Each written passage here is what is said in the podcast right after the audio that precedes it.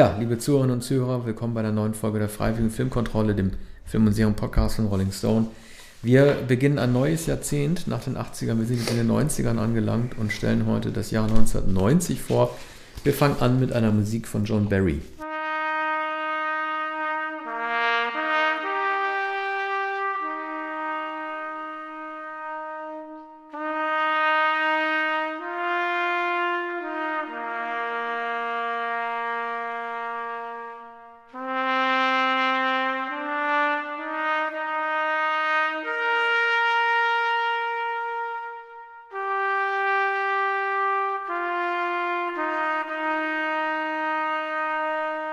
Ja, das war aus äh, Der mit dem Wolf tanz, Dances with Wolves, oder wie ich ihn nennen würde, the, With the Wolf Dances. Äh, John Barry hatte 1988 äh, einen, lebensgefährlichen, einen lebensgefährlichen Speiseröhrenriss, ist fast daran gestorben und musste ein wenig aussetzen. Er hatte vorher mindestens mal zwei Scores pro Jahr gemacht. Das war sein fulminantes Comeback, das auch gleich mit einem Oscar ausgezeichnet äh, wurde. Ein sehr schwelgerischer äh, Score, der in nötigen Momenten noch ordentlich, äh, siehe Bisonjagd, Dampf machen konnte. Äh, ich kann mir nicht helfen, ich mag den Film irgendwie, auch wenn er, so wie ja Pauline Kael, die Kritikerin damals gesagt hat, ähm, Kevin Costner hat nicht nur Federn auf dem Kopf, sondern auch Federn im Kopf. Also er hat seine äh, White Savior-Fantasie durchgesetzt, ist er sozusagen als ein ehemaliger Soldat es nun den äh, Indianern zeigt, wie man richtig gegen andere Stämme kämpft.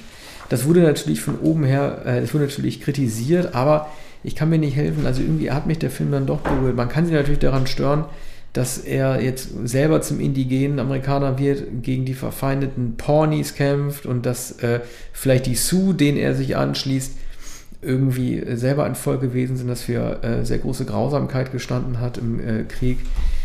Kann man doof finden, man kann auch blöd finden, dass John Dunbar jetzt sich als Lebensgefährtin ausgerechnet mit äh, der Frau, die steht mit einer Faust heißt, so eine Siedlertochter aussucht, die äh, selber eine Weiße ist, so wie er, dass er also nicht wirklich versucht, sich zu, äh, zu assimilieren. Aber was doch das eigentlich Traurigste an dem Film ist, äh, dass das Anliegen äh, so, so ehrhaft von ihm ist. Allerdings, wenn man jetzt mit Freunden darüber redet, was, äh, äh, redet, was einen am meisten berührt hat in dem Film oder traurig gemacht hat, dann wird halt eben doch nicht genannt, dass es um die Vertreibung der Indianer äh, aus ihren Lebensräumen geht, sondern dass der Wolf erschossen wurde. Also all, alle, mit denen ich spreche, sagen, der traurigste Moment ist der, in dem der Lupus stirbt, in dem das Tier erschossen wird und nicht halt, äh, dass eine Änderung geblieben ist, dass es auch darum geht, dass äh, die Indianer vertrieben wurden. Naja, das eigentliche Thema ist der Feind, wobei der Film natürlich so lang ist, dass er auch noch eine unwahrscheinliche Romanze erzählt, die du ja erwähnt hast. Ich weiß gar nicht, Du hast dich sehr gut äh, vorbereitet.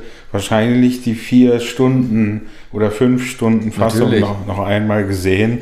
Ja. Äh, welche Schauspielerin ist es nicht? Mary Elizabeth Mastrantonio, sondern. Wer war das nochmal? War das, äh, das steht da nicht bei dir. Ich habe jetzt keine Unterlagen. Also eine Schauspielerin, die man dann nicht mehr so oft gesehen hat und die, glaube ich, ähm, sie spielt ja eine, heute sagt man indigene Amerikanerin äh, eine Ur Ureinwohnerin. Nee, spielt sie eben nicht. Nicht, sondern Nein, sie spielt auch eine weiße Es gab Frau, die Pawnees, die haben ja. damals ihre Eltern getötet. Die heißen die Pawnees? Pawnees, ja. Pawnees. Die haben äh, damals ihre Eltern getötet mhm. und äh, sie mitgenommen. Mhm. Oder waren das die Sioux? Ja, sie müssen, doch, müssen die Sioux gewesen ja, sein, also verschleppt, aufgewachsen verschleppt von ja. einem äh, Stamm.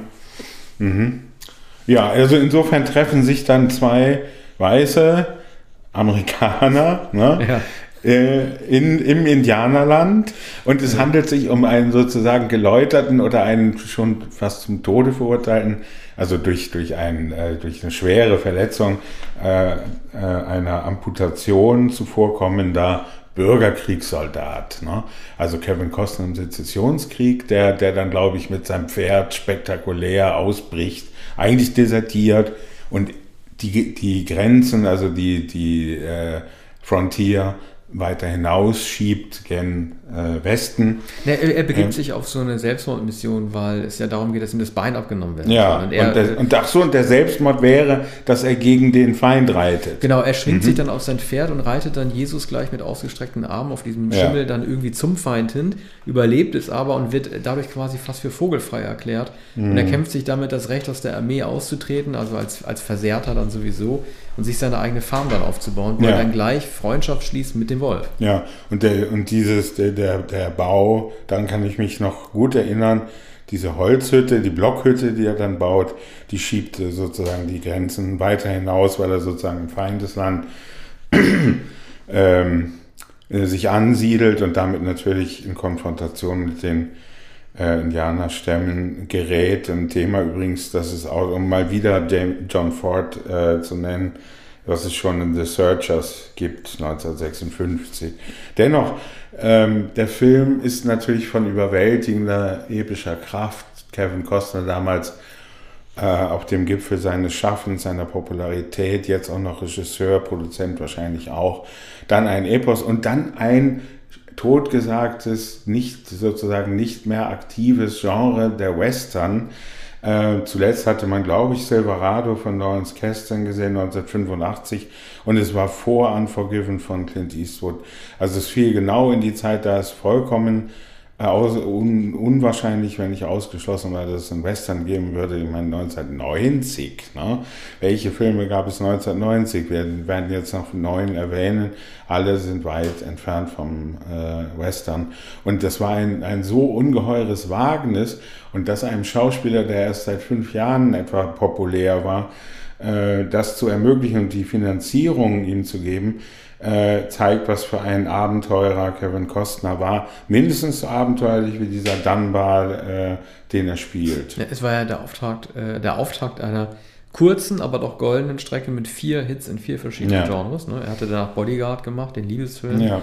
JFK, den Polit-Verschwörungsthriller von Oliver Stone und dann nochmal den Actionheld Robin Hood gespielt. Ne? Also im Jahr 90, 91 bis 92, also bis Bodyguard mit Whitney Houston, war er im Grunde genommen unschlagbar. Ja. Danach kam dann A Perfect World, der wahrscheinlich beste Film dieser fünf Filme dann, der allerdings ein Misserfolg wurde, äh, was ihm auch mit angekleidet wurde, auch wo Clint Eastwood die Regie geführt Eastwood hat. Film. Und danach kam dann natürlich auch Waterworld, äh, was ja als großes ja. Debakel ging. Aber dazu kommen wir dann ja hat sich, anderen. Er, ist in, äh, er triumphierte innerhalb kürzester Zeit und in, innerhalb kürzester Zeit hat er alles ruiniert, wobei er dann auch später immerhin noch eine Weile Hauptdarsteller und heute ähm, Nebendarsteller ist. Äh, aber jedenfalls eine erstaunliche Geschichte und der Wagemut oder die, die, das Bezwingende dieses Mannes äh, erkennt man eben daran, dass man ihm dieses äh, gigantische Budget zugetraut hat, dass man ihm die Regie zugetraut hat. Eine sehr konventionelle Regie, freilich. Aber es reichte ja für mindestens fünf Oscars. Oder? Sieben. Sieben Oscars. Ja, also einer der großen Triumphe noch mit, mit Musik und Schnitt und Kamera wahrscheinlich auch. Ja. Und damit haben wir den Wolf auch schon abgehakt. Äh, ja. Und machen jetzt weiter mit dem großen Konkurrenzfilm der damaligen Oscars. Ein Film, von dem viele gedacht haben, er ist besser. Äh, ich habe mich jetzt noch nicht mit dem Soundtrack beschäftigt. Es wird sicherlich ein Song sein. Den werden wir nachträglich jetzt auch so nur einspielen. Und ja. das machen wir jetzt.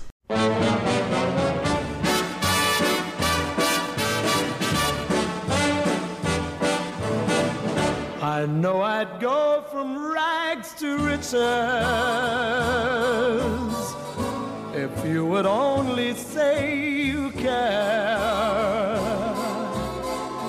And though my pocket may be empty, I'd be a million.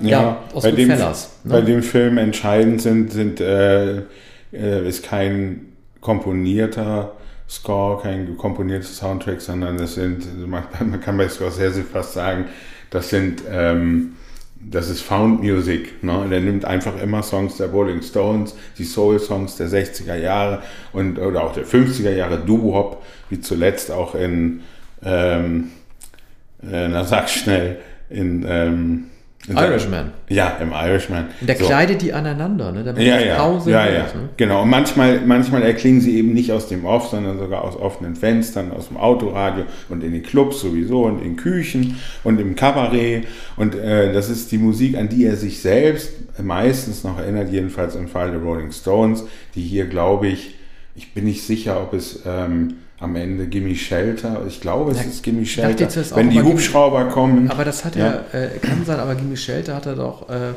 prominent schon gemacht in den äh, Departed. Deswegen weiß ja. ich nicht, ob er den jetzt hier. Im Parken? Ja, nee, äh, Departed. Departed, ja. Ja, da spielt Gimme Shelter. Ja, also später, ja. Aber vielleicht hat das trotzdem Goodfellas gemacht. Ja, ja, es könnte, könnte natürlich auch äh, Sympathy for the Devil sein, wäre zu offensichtlich. Aber wenn am Ende die, die, die, die, Hubschrauber kommen und über dem Haus schon rotieren und Ray Liotta äh, äh, flüchten will und äh, nicht mehr entkommen kann, ich meine, es sei Gimme Shelter, das ist mir in Erinnerung, neben anderen Szenen des Films in Erinnerung geblieben. Aber es ist sehr auffällig, äh, dass, dass er auch die Soul Music äh, der 60er Jahre äh, schätzt, die in Little Italy gespielt wurde. Nicht zu vergessen italienische oder italienischstämmige Schlager, die veramerikanisiert wurden. Also, ja, kurz gesagt, es ist ein, das ist ein, der Mafia-Film von ähm, Scorsese. Äh, anschließend kam noch Casino, aber er war bisher kein äh, Regisseur der Mafia-Filme. Hier ähm, hat er sich dieses Themas angenommen, das ihm natürlich nahe ist. Und er, eigentlich zeigt er, zeigt, er zeigt auch äh, krasse Gewalt, ne? so wie bei Scorsese, äh, schlimmer noch in, in Casino. Aber hier schreckt er vor nichts zurück. Es ist mit Joe Pesci ähm, dieser Gewaltzwerg dabei, der also zu allem fähig ist. Und hier in einer sehr milden Rolle Robert De Niro, also die Erfolgsgeschichte eines kleinen Botenjungen, der sehr adrett, der ein armer Botenjunge, der innerhalb eines italienischen Viertels aufsteigt, äh, schon als Kind, indem er sich dem örtlichen, für den örtlichen Mafia-Boss Botengänge. Das war jetzt die Rolle von Ray Liotta, ne? Ja, Oder, ja, ja, ja. Weil, also, nee, nee, das ist, nee. glaube ich, die Geschichte. Ist es die Geschichte von, Rob, äh, von Robert De Niro oder von Ray Liotta?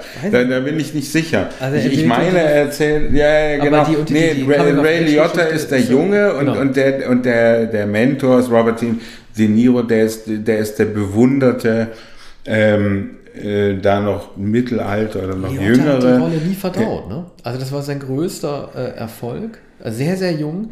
Und äh, er wurde nach in so Filmen wie Copland oder immer wieder so als Bösewicht besetzt, aber er ist nie größer gewesen ja. als diese Rolle. Ich erinnere noch ja. an, diese, an diese wirklich furchterregende Szene, in der er, ähm, wie heißt nochmal die, die bei den Sopranos mitgemacht hat, die da auch mitmacht, ähm, die, die Dr. Melfi gespielt hat. Ja. Äh, äh, mit, mit, mit, der hat er eine Beziehung. Man, man erinnert sich an Dr. Melfi. Dr. Melfi, er liegt mit Dr. Melfi auf dem Bett und ja. äh, sagt sie, du kannst mir vertrauen, ich tue dir nichts, ja. aber lass die Waffe sinken. Ne? Ja. Er, er, beugt sich über sie rüber und dann vertraut sie ihm und dann schlägt er sie trotzdem. Äh, das hat eine Vehemenz gehabt, die ich bis dahin auch an einem äh, Scorsese-Film eigentlich selten gesehen habe.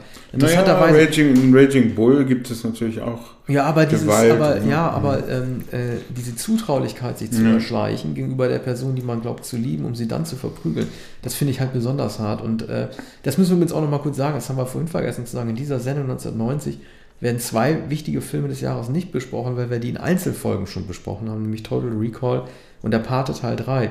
Und im Vergleich zum Paten Teil 3, äh, das muss sehr hart gewesen sein für Coppola, dass er nach 16 Jahren äh, den dritten Teil des berühmten Mafia, der berühmt, berühmtesten Mafia-Saga des Kinos äh, inszeniert, aber dann gegen äh, Scorsese antritt, der im selben Jahr doch einen viel mehr gefeierten Film ja. hat, nämlich Goodfellas. Ne? Zufall natürlich.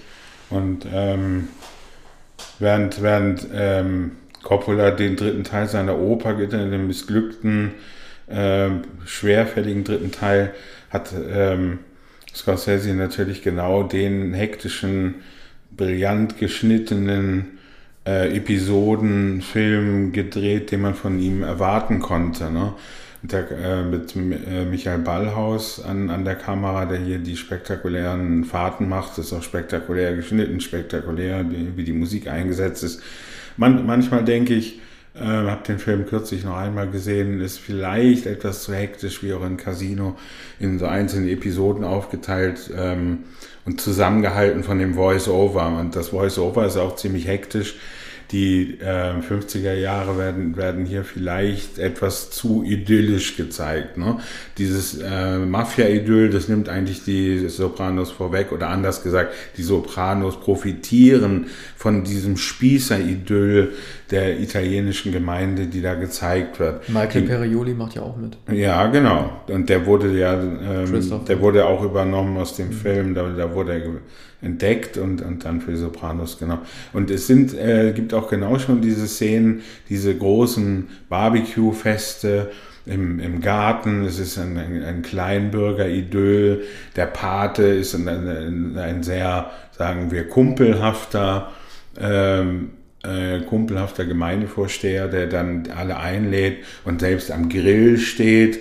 Da äh, erinnert man sich auch an, an Toni Soprano, der ähm, selbst immer mit der Zange am Grill stand und, und, all, und die dicke Zigarre raucht und alle sitzen dann im, im, im Garten und alle profitieren davon dass so äh, Fleischtransporte überfallen werden und ähm, so alle Lastwagen, die da rumfahren, die müssen dann zumindest Zoll äh, bezahlen und die, die Restaurants müssen Schutzgeld bezahlen und, und die, die, die äh, Fleischerwagen ähm, und ähm, Brotwagen werden natürlich äh, überfallen. Und ähm, wenn sobald De Niro auf, auf der Straße steht und, und so ein Lastwagen anhält, springen schon alle aus dem Auto und flüchten. Und er kann dann also Fernseher und was immer auf der Ladefläche ist, äh, absahnen und äh, ist dann, wird dann zum Vorbild des Jüngeren, jetzt äh, weiß ich es wieder sicher, Ray Liotta, der dann in den 70er Jahren diese Karriere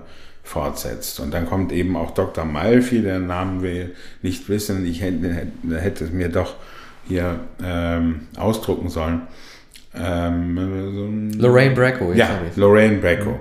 Lorraine Bracco äh, spielt Ray Liottas Geliebte und dann Ehefrau über die Jahre, die dann allmählich merkt, dass diese Geschäfte doch nicht ganz so einfach sind und, und auch sehr äh, schmutzig und blutig sind und die am Ende nicht mehr aushalten kann. Es wird auch hier, wie oft bei Scorsese, gezeigt, wie, ähm, wie die italienischstämmigen Frauen, die verheiratet sind mit diesem Mafiosi, einerseits profitieren vom Reichtum ihrer Männer, vom, äh, von den Verbrechen ihrer Männer und wie sie es dann nicht mehr aushalten können, weil sie natürlich ausgenutzt werden. Ne? Sie bekommen zwar Schmuck, sie, sie äh, wohnen in einer großen Villa, die Männer sind aber nie da, haben natürlich äh, allenthalben Affären und, und, die, ähm, und, und die Frauen werden wenn nicht misshandelt, so dann doch missachtet. Deswegen war die ja. Figur von Sharon Stone in Casino auch so eine Weiterentwicklung, ne? weil man hier eine Frau gesehen hat, die nicht damit einverstanden gewesen ist, wie sie behandelt wird. Ja. Und deshalb halt ausrastet und auch in den Sumpf ein, äh, eintaucht, also mit Drogen und Alkohol. Ja.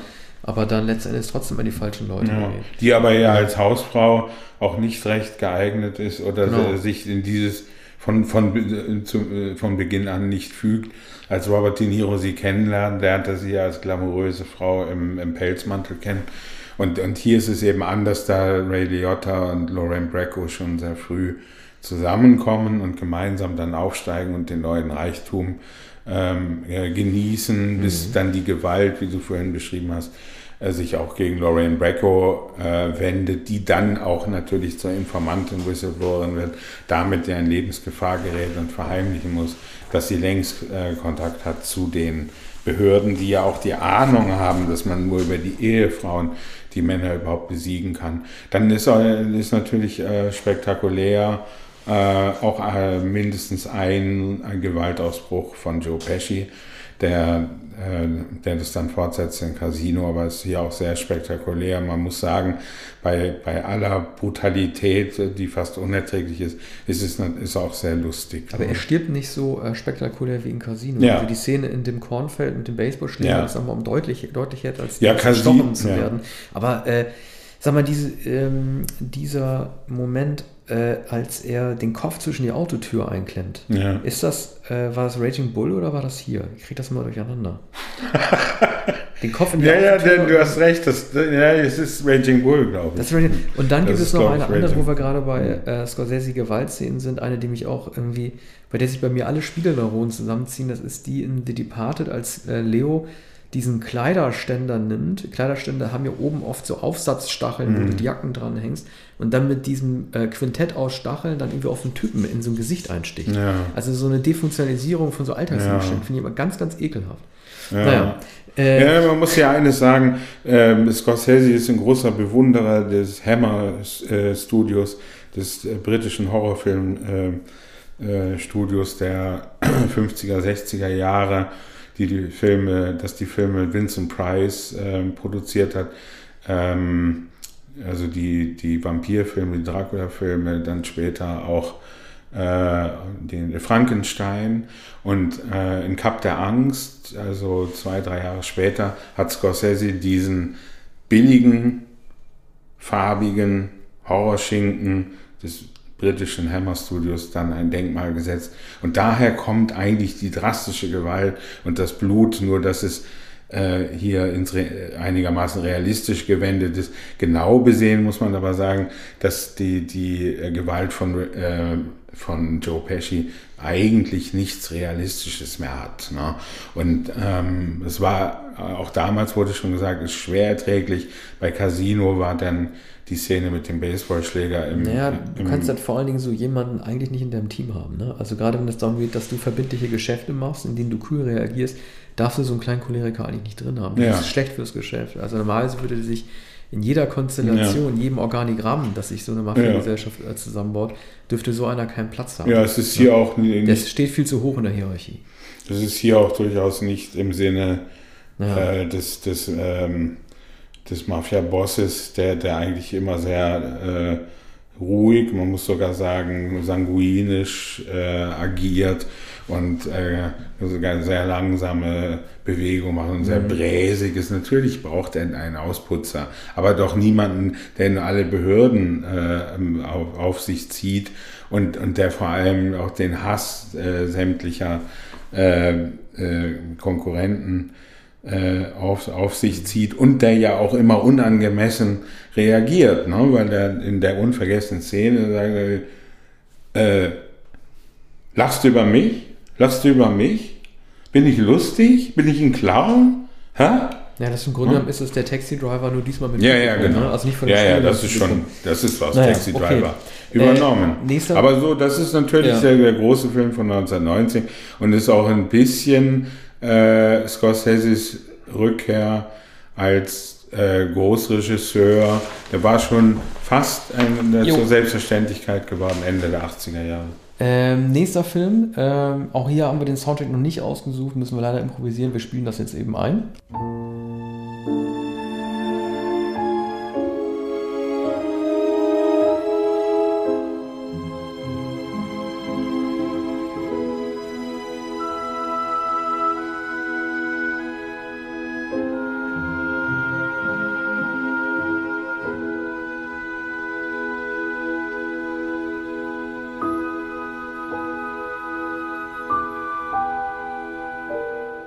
Das äh, war von Rob Reiner, äh, nämlich Misery, der, glaube ich, soweit ich das weiß, auf, äh, ähm, in Deutsch auch als Misery, ähm, auf Deutsch auch als Misery ins Kino gekommen ist und nicht diesen blöden Titel äh, Sie bekommen hat.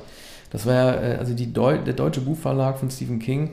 Heine hat immer extrem lustige Titel sich überlegt für äh, Stephen King-Verfilmung, die die, die, die, die nach einem sehr einfachen Muster gefolgt sind. Ne? Also nach S, It, gab es dann halt irgendwie zwei Jahre später Misery, ein Jahr später Misery, dass wir einfach in Sie übersetzt haben. Ein R Sie haben dann, Misery in Sie Ja, übersetzt? weil, weil die dachten anscheinend mit S, äh, das ist so ja. griffig, dass man dann die, äh, die mhm. Hauptfigur, äh, die Krankenschwester Annie Wilkes, die ja sehr mörderisch ist, dann einfach mit ja. ähm, sie übersetzen könnte. Also ein R gibt es zum Glück nicht. Dafür halt so dämliche Titel wie Tod oder Nachts oder so. Also so Einwortsachen, die so äh, den Kopf aufblinken. Friedhof der Kuscheltiere. Ja, aber das war, das wäre zumindest halbwegs noch im Original angelegt. Ja. ja auf jeden Fall Misery äh, von Rob Reiner. Man muss zu Rob Reiner nochmal sagen, ich habe es glaube ich in einer anderen Folge, ja. wahrscheinlich zu 1986 gesagt, äh, wie sehr er es doch geschafft hat, äh, sich äh, jeweils verschiedenen Genres anzunähern. Das hat eigentlich in dieser Zeitspanne höchstens noch Richard Donner gemacht, der ja so Sachen wie Superman gemacht hat, das Omen oder Lethal Weapon oder ähm, diesen Fantasy-Film mit Rutger Hauer hier, ähm, äh, Lady Hawk. Und jetzt hat äh, Rob Reiner, äh, der hat ja begonnen mit äh, Das ist Spinal Tap. Äh, danach kamen unter anderem die Brautprinzessin, es kam Stand By Me, später wird dann auch kommen Harry und Sally, über den du ja gesprochen hast, eine Frage der Ehre. Und jetzt hat er einen Horrorfilm gemacht, ein sehr gutes Buch von Stephen King, äh, das ursprünglich als Richard Bachmann erscheinen sollte. Das hat dann aber nicht funktioniert für King. Und das ist wirklich sehr hoch, hochkarätig besetzt. Als Director of Photography habe ich gesehen, Kameramann ist Barry Sonnenfeld, der später als Regisseur Karriere machen würde. Und die Übertragung des Stephen King-Romans zum Drehbuch hat William Goldman übernommen, der Schriftsteller. Und äh, ich war tatsächlich auch positiv überrascht. Der Film hat mich damals nicht so interessiert, weil ich irgendwie äh, Kathy Bates so ein bisschen manieriert gefunden habe. Aber so als verrückter Fan der ähm, ihren Lieblingsschriftsteller, äh, gespielt von James Kahn, Paul Sheldon, aus dem Auto zerrt und ihn dann zu Hause bei sich einbuchtet, nur um ihn nicht wieder freizulassen und ihn zwingt, eine äh, ansprechendere Fortsetzungsgeschichte ihrer Lieblingsfigur Misery zu beenden. Das ist doch als Kammerspiel von Zitters zwischen den beiden doch, äh, doch, doch sehr, sehr gut. Ähm, er spielt ja, das war mir damals gar nicht bewusst, sondern das habe ich dann erst auf Straight Story bemerkt, Richard Farnsworth, der da diesen ja. ähm, äh, Treckerfahrer spielt, auf dem, nicht auf ja. dem Trecker, sondern hier auf dem Rasenmäher, ja. Harry Dean Stanton besucht, der spielt da nochmal so einen Dorfpolizisten, äh, mhm. ein bisschen unterverkauft. Also er wird so als liebenswürdiger Kauz dargestellt, der mit seiner ähm, äh, gleichaltrigen, also älteren Ehefrau so den Dorfsheriff macht. Der ermittelt so ein bisschen ins Blaue hinein, wird am Ende doch ziemlich brutal äh, getötet. Das sollte natürlich den, also die, das war figürlich oder der, beziehungsweise der einzige Effekt, den das haben sollte, war natürlich, um zu zeigen, dass Annie Wilkes, also Kathy Bates, tatsächlich in der Lage ist, wenn es hart auf hart kommt, auch Menschen zu töten. So. Hm. Ne? Sie hat einen Oscar bekommen für die Rolle. Ja, es ist ganz das selten, dass eine Frau für die ja. Darstellung einer Schurkin, vielleicht sogar das erste Mal, ja. aber du kennst dich in der Geschichte da besser aus als ich, vielleicht das erste Mal, dass eine Frau mhm. für die Darstellung einer bösen Frau einen Oscar bekommen hat. Ja, also nach, nach dem ähm, Role Model sozusagen von, von Betty Davis, die freilich keine Mörderin gespielt hat, aber schon sehr böse, rachsüchtige Frau. Die hat in den 30er Jahren für Jezebel, glaube ich, ähm, einen Oscar bekommen. Aber ähm, das war eine andere Art von psychologischem Terror, während Kathy Bates natürlich einen sehr physischen Terror auslöst. Es ist schön, dass James Caan hier noch eine Hauptrolle hatte, eine der wenigen ähm, Hauptrollen überhaupt. Ne? Man, man, kann auch nicht äh, sagen, dass er, ähm, also im Paten spielt er immerhin eine der Hauptrollen, aber hier ähm, spielt er, äh, ist ja fast ein, ein, ein Zwei-Personen-Stück, ne? äh, mit Bates und, und Kahn und immerhin noch Farnsworth als äh, Sheriff, übrigens ehemaliger Stuntman, der es dann zum Schauspieler gebracht hat, im reiferen Alter. Und das ist ein sehr wirkungsvoller Film, der eigentlich auf engstem Raum agiert und auch in, in, dadurch, dass Kahn bewegungslos ist, hier eine Parallele zu dem Bühnenstück ähm, Die Katze auf dem heißen Blechdach von Tennessee Williams, wo Paul Newman ähm, lediert ist und immer mit der Krücke herumläuft, eigentlich nur im Zimmer. Ja, werden die Füße gebrochen da auch in dem Film. Ja. Normalerweise im Roman wird ihm ja tatsächlich, glaube ich, ein Fuß abgeschnitten. Äh, ja. das konnten sie da nicht zeigen. Ja. Äh, aber der, der Roman wie auch der Film soll natürlich die große Angst Stephen Kings behandeln, ähm, von einem Fan gejagt zu werden. Ja. Er war ja 87 schon unermesslich populär. Äh, genauso populär wie er heute ist. Also er war da schon der Star. Also spätestens ja. nach It von 1986 war er der Superstar. It war das meistverkaufte Buch 1986. Mhm. Und äh, er hat einfach immer Angst gehabt. Er, ne, also er lebte damals schon zurückgezogen, weil es immer Irre gab, die gedacht haben, wenn jemand Horrorbücher schreibt, dann kann der auch mit Horror umgehen. Also sprich, wenn ich ihn selber verfolge. Und das hat er da natürlich, natürlich eingebaut. Ne? Auch wenn er es als unter Pseudonym Richard Bachmann veröffentlicht, äh, veröffentlichen wollte, aber das kurz vorher aufgedeckt wurde von so einem Buchhändler, der einfach festgestellt hat, dass die Bücher von Richard Bachmann den gleichen, die gleiche Tonalität haben, mm. den gleichen, das gleiche Vokabular und die gleiche Stilistik benutzen wie Stephen King Bücher. Ne? Ja, kann er denn die, seine Schreibweise nicht verstellen? Weiß nicht. Das müsste ihm J.K. Rowling das kann, die auch ein Pseudonym geschrieben hat. Ich weiß gar nicht, vielleicht gibt es ja auch sehr viele äh, Superstar-Schriftsteller. Vielleicht hat ja Comic McCarthy jetzt 15 Jahre kein Buch gemacht, weil er in der Zwischenzeit als jemand anders Bücher veröffentlicht hat. Kann ja auch sein. Mhm. Ne? Das hat nicht mal Thomas Pynchon gemacht, der, der, der freilich selbst verschwunden ist. Also gibt nur den Namen Thomas Pynchon. Und da weiß man aber nicht, ob es Thomas Pynchon äh, überhaupt gibt. Ähm, den gibt es vielleicht nicht. Jedenfalls lebt er noch mit 80 Jahren. Aber das ist ein, eine Schreibt andere... Pynchon noch eigentlich? Nein, er hat zuletzt nicht mehr geschrieben in Wann den letzten das Jahren. Das letzte war in Decent Vice, das auch, äh, glaube ich, das auch schon verfilmt wurde. Ne? Ja, ja, von P.T. Anderson. Ja, in genau, von P.T. Ja. Anderson. Ich mhm. glaube, in Decent Vice war, war das letzte. Okay. Nein, nee, es kam noch eines später. Das ist ein Titel, ich nicht weiß, aber das ist fünf Jahre her mindestens. Mhm. Nein, ich, Pynchon ist über 80 Jahre alt. Und da weiß man eben nicht, ob es sich nicht möglicherweise um Phantom handelt. Der ehemalige Kulturstaatsminister Naumann, der äh, einst äh, den Rowold Verlag leitete, schwört aber, dass er Thomas Pynchon irgendwo äh, auf Nantucket oder so begegnet ist. Hä? Wieso sollen die beiden sich denn getroffen haben? Ja, weil äh, Naumann den Rowold Verlag geleitet hat, der die deutschen Übersetzungen von Pynchons äh, Büchern rausbringt. Und der äh, sagt, äh, er habe Pynchon einmal getroffen oder äh, zumindest mit ihm telefoniert, was natürlich auch bedeutet, dass er mit einem Phantom telefoniert haben ja. könnte. Oder mit, mit dem Autor, der sich verbirgt hinter Thomas Pynchon. Mhm. Naja, ähm, ja, also äh, Misery, auch ein äh, recht erfolgreicher Film und äh, wie ja doch die meisten, über denen Stephen King steht. Mhm. Gut, äh, der nächste Film. Ähm, Musik zu Fegefeuer der Eitelkeiten, Bonfire of the Vanities.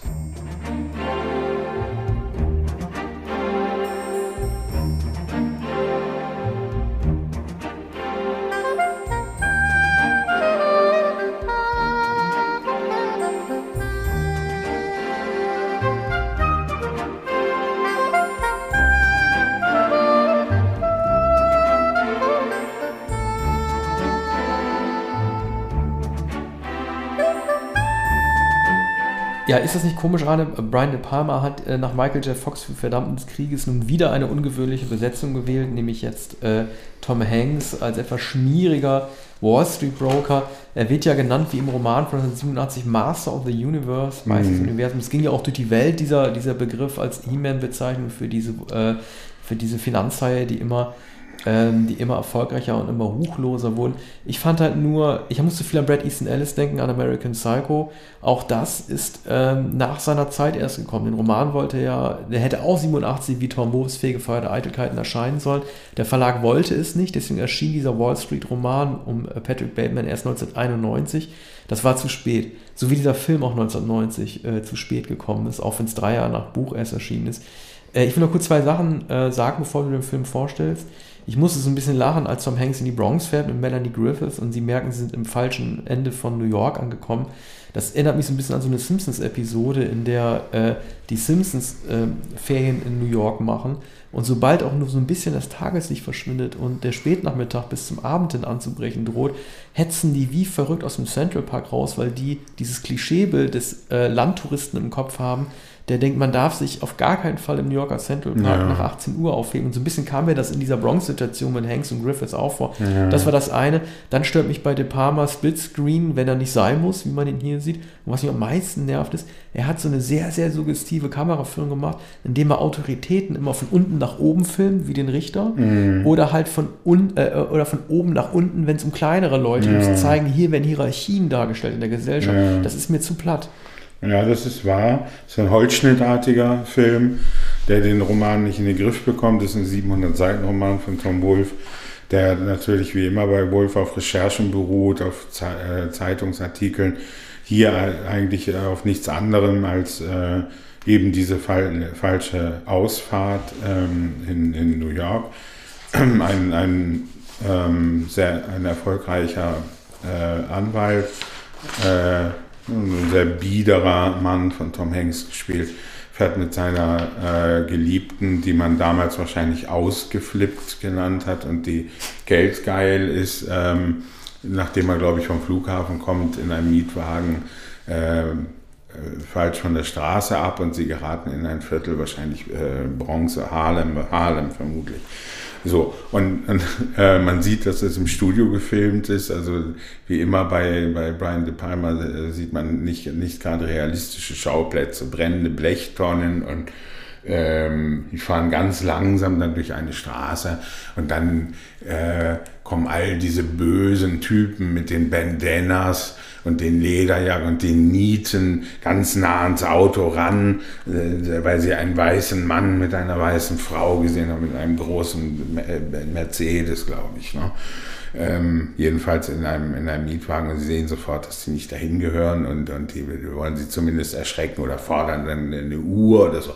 Und, und, und Hanks reagiert natürlich panisch und ja, macht das Fenster hoch und, und äh, tritt aufs Gaspedal und ähm, äh, fährt dann irgendwie gegen eine Blechtonne und hat dann eine Panne, muss dann aussteigen und dann kommen zwei äh, schwarze äh, Männer auf, auf ihn zu und äh, Griffith sitzt im Auto und sagt, mach schnell, mach schnell, mach schnell. Und er schafft es nicht, den, den Reifen aufzuziehen.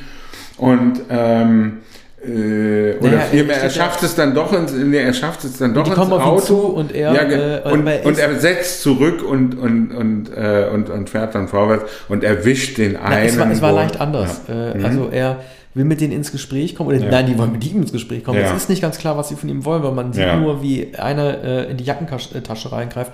Es soll auch mhm. offen bleiben, ob die ihn wirklich überfallen wollten oder ob die einfach sonst was von ihm wollen. Und er ist relativ geistesgegenwärtig und nimmt ihm wie so eine Mülltonne und mhm. haut die dem einen irgendwie sofort mhm. in den Bauch. Er ist gar nicht so unschlagkräftig, Tom Hanks, naja. äh, als Wall Street Broker in dieser Rolle. Es ist dann aber Melanie ja. Griffith, die aufs Gaspedal drückt. Ach so, das kommt am Ende ja. auch raus. Die sitzt Sie ist hier, die den Unfall versaut. Dieser Roman mhm. erschien ja zunächst als Fortsetzungsroman, ich weiß nicht, ob es Vanity Fair war oder New Yorker. Mhm. Und also peu à peu. Und dann kam mir erst das Riesenbuch und es war ja, glaube ich, auch tatsächlich sein erster Roman. Ne? Also er hat ja schon hier die, die Mond, äh, Mond hier äh, Apollo und so. Er hat ja schon, oder hier äh, mit, mit, mit ähm, die Hippie. The Right Stuff. Right Stuff und, und Ken, Ken, Ken Casey und so. Der hätte schon alles begleitet als Journalist, aber das wäre, glaube ich, sein erster Roman auch. Ne? Ja. Und es ist aber schon auch so ein bisschen äh, mit sehr spitzen Fingern angepasst, äh, angefasst, wie die äh, New Yorker Society, wie Manhattan sich vorstellt, was denn passiert, wenn wir einmal in unserem Leben aus Versehen in der ja. Bronx landen. Das ist so ein Gedankenspiel, das wahrscheinlich jeder reiche Mann von der Upper West Side hat und sich einmal den Luxus gegönnt hat, sich das vorzustellen. Und dafür war dieser komplett immer in weiß gekleidete Schriftsteller halt genau der richtige Mann, um diese Angst in Worte zu fassen. Ja, also du hast, du hast recht, so wie du es geschildert hast. Du hast den Film äh, möglicherweise jetzt noch einmal gesehen. Ja, ich habe den gestern gesehen. Tut mir ja. leid. Also, deswegen, äh, ja, ich habe den gestern, so haben wir die präzise Schilderung. Ja. Äh, es ist aber nicht so, also manche Filme wie der mit dem Wolftanz, die habe ich tatsächlich aus dem Gedächtnis gemacht. Aber den, das ja. ist so lange her, weil der Film, ich sag's jetzt einfach mal, auch so ja. schlecht ist, dass ich den so lange nicht gesehen habe. Und jetzt habe ich ihn gestern nochmal angeguckt. Ja, ich habe den Film vor einigen Wochen noch einmal gesehen und hatte äh, ihn nicht in guter Erinnerung, hatte ihn damals im Kino gesehen, habe ihn äh, in, jetzt in noch weniger guter Erinnerung. Also die Fehlbesetzung äh, Tom Hanks, äh, richtige Besetzung, zwar von Melanie Griffiths, die aber auch weit überspielt und eine Karikatur die, dieser äh, Freundin liefert. Tom Hanks auch fehlbesetzt. Ja, Bruce Willis auch. Was soll der in dem Film? Der hat überhaupt keine Funktion. Man hört ihn aus dem ja. Off, er macht das Voice-Over. Ja, er ist alter Ego von Tom Wolf, alles klar. Mhm. Aber äh, er hat äh, rein erzählerisch überhaupt keinen richtigen Nutzen, weil er äh, zum Finale nichts beiträgt. Ja. Also der Willis soll natürlich hier der hartgesottene äh, Journalist sein, der Bluthund, der einer Fährte hinterher schnüffelt und der den Verdacht hat, dass mit diesem Hengst äh, etwas nicht stimmt. Denn er hat den Wagen gemietet und er übernimmt sozusagen die Verantwortung für Griffiths. Und, ähm, und äh, wir sind da, wir sind gemeinsam darin, aber die kommen uns nie drauf. Und die Griffiths befürchtet schon, äh, äh, dass das anders sein könnte. Und das passiert dann auch alles. Sie ruft dann auch bei ihm zu Hause an. Er hat eine Ehefrau, die ohnehin schon einen Verdacht hat. Hengst ähm, äh, geht dann, äh, läuft dann zum Telefonieren mit dem Hund raus, während es regnet und dann, dann ruft die Griffiths bei ihm zu Hause an und äh, die, die Ehefrau ahnt, dass, dass etwas nicht stimmt und, und Hengst verwickelt sich immer mehr in Widersprüche. Ne? Es kommen dann die, die Polizisten in die Wohnung und äh, merken bald, dass er äh, nicht konzise, nicht präzise schildern kann. er macht zwar ganz ja. großartige Sachen, nämlich in dieser Gerichtsszene am Ende. Er kommt, äh, also er wird ja ausgebuht von den Afroamerikanern, die ja. in New York leben, weil sie wollen unbedingt, dass er an den Galgen kommt. Und äh, er ist völlig fertig und sagt sofort, es tut mir alles total leid, es tut mir total leid, es tut mir einfach alles nur leid. Und das ist halt total menschlich, sowas zu sagen, weil er das Schuldgefühl hat. Aber äh, seine Darstellung ist insofern großartig, als dass er ein Tom Hanks, man kennt ihn nicht als hämischen Menschen, aber er hat selten hämischer geguckt, als am Ende, als Melanie Griffith ja behauptet, ja, es war äh, Sherman, der den Wagen mhm. gefahren hat und nicht ich. Und er dann einfach, wie so in so klassischen billigen Gerichtsfilmen, derjenige ist, der auf das Aufnahmegerät Play drückt und dann vorspielt, nämlich was ja. er aufgezeichnet hat, nämlich, dass sie bekennt, dass sie die Autofahrerin gewesen ist. Ja. Und er hat so ein herrliches Grinsen im Gesicht, so ein schadenfrohes Grinsen, wie man es danach in Tom Hanks Film nie mehr gesehen hat. Also ich glaube, die Rolle war für ihn sehr einflussreich nämlich äh, danach Rollen nur noch anzunehmen, äh, wie er sie halt nie wieder annehmen würde. Also er, er, hat selten so einen widerlichen Typen gespielt wie in diesem Film. Ja, der aber dann doch sehr harmlos wirkt bis zu dem Moment, da er äh, dann dieses äh, Tonband präsentiert oder das Diktiergerät. Ich glaube, er hat das auch glaub, nicht hat das absichtlich aufgenommen? Das weiß ich nicht. Das wäre also, komisch, wenn das absichtlich Er hat zu einem früheren Zeitpunkt, als er noch keinen Verdacht gegen die Griffiths hat, selbst ähm, zwar schon etwas in Bedrängnis geraten ist, aber noch glaubt, dass sie da rauskommen werden, hat, hat er es aufgenommen, ähm, muss also das Gerät in der Tasche gehabt haben, als sozusagen noch die erotische Sensation Griffiths, die auf seine Kosten in einer Wohnung lebt, als er, die, als er sie aufsucht. Und da wird genau dieses Gespräch, das dann beweist, dass die Griffiths äh, gefahren ist und den Tod des Mannes verursacht hat, was am Ende ihn ähm, freispricht. Und ähm, die Pointe ist dann natürlich auch äh, sehr, sehr billig, ähm, dass äh, der, der Trinker äh, Bruce Willis, der als dysfunktional gezeigt wird, als jemand, der eigentlich gar nicht mehr dazu in der Lage ist, irgendwas zu schreiben oder gar zu recherchieren, dass der natürlich aus diesem Material einen Tatsachenroman spinnt und natürlich dann den Pulitzerpreis oder ein, eine große Literaturauszeichnung bekommt, wobei man aus diesem Stoff ja überhaupt keine Literatur machen kann.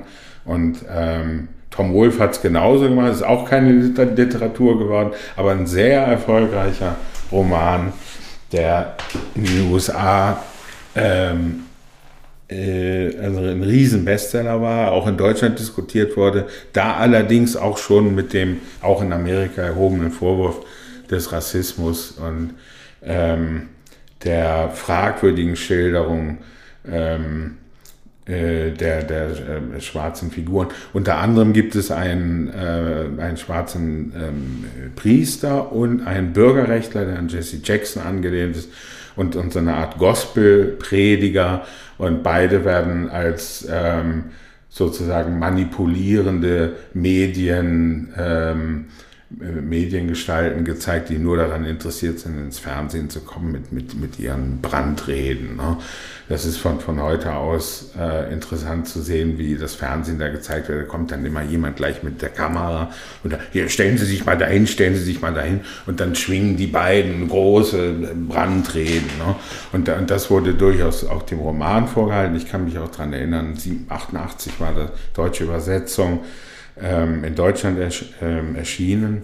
Und äh, da hat man auch schon mal darüber nachgedacht, ähm, welchen Realitätsgehalt Tom Wolfs. Äh, ja, man hat die äh, Figuren teilweise umgeändert. Also äh, ich glaube, man hat, ich weiß nicht, ob es der Richter war, äh, der gespielt von Morgan Freeman, äh, der war, glaube ich, im Roman äh, deutlich erkennbar jüdischer Identität. Und da haben sie jetzt hier einen Schwarzen genommen hm. Wahrscheinlich, um da nochmal, äh, ihm wird ja dann auch vorgehalten, er sei selber ein Rassist. Ne? Er treffe eine rassistische Entscheidung, weil er sagt, nach jetziger Beweislage muss er jetzt freigesprochen werden und so weiter. Und das hat ja trotzdem aufgeregt, die Gemeinde. Und äh, Hanks ja. kommt ja dann frei. Ja. Um da nochmal vielleicht mal Widersprüche ja. zu zeigen. Aber ja. das ist so sekundär behandelt. Und äh, Morgan Freeman wütete auch so seltsam auf dem Richterstuhl hin und her, dass man überhaupt nicht mehr Bezüge herstellen kann, welche Motivation er überhaupt gehabt hat. Ja, also das hat es noch vereinfacht. Ähm,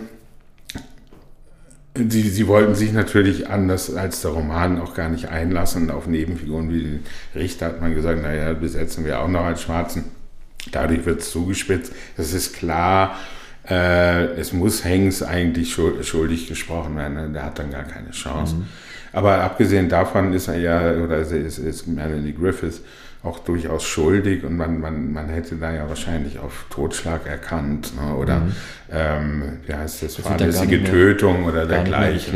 Aber so, da, es wurden Ängste artikuliert, die, die in den 80er Jahren in, in äh, New York gang und gäbe waren. Es gab später diesen Central Park Mord, äh, Vergewaltigung einer Joggerin. 1991 war das, glaube ich. Ähm, und das hat John Didion dann äh, beschrieben, wie das in der Boulevardpresse ausgeschlachtet wurde und der Prozess über Monate, Donald Trump forderte Todesstrafe und so weiter. Das war dann sozusagen das Nachspiel.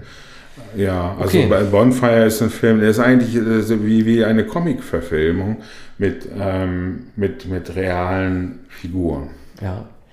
Äh, den nächsten Film stelle ich vor ähm, mit dem Lied, das jeder kennt, ein Schlager, der damals ein zweites Mal in die Charts gekommen ist, nämlich Unchained Melody. Oh, my love,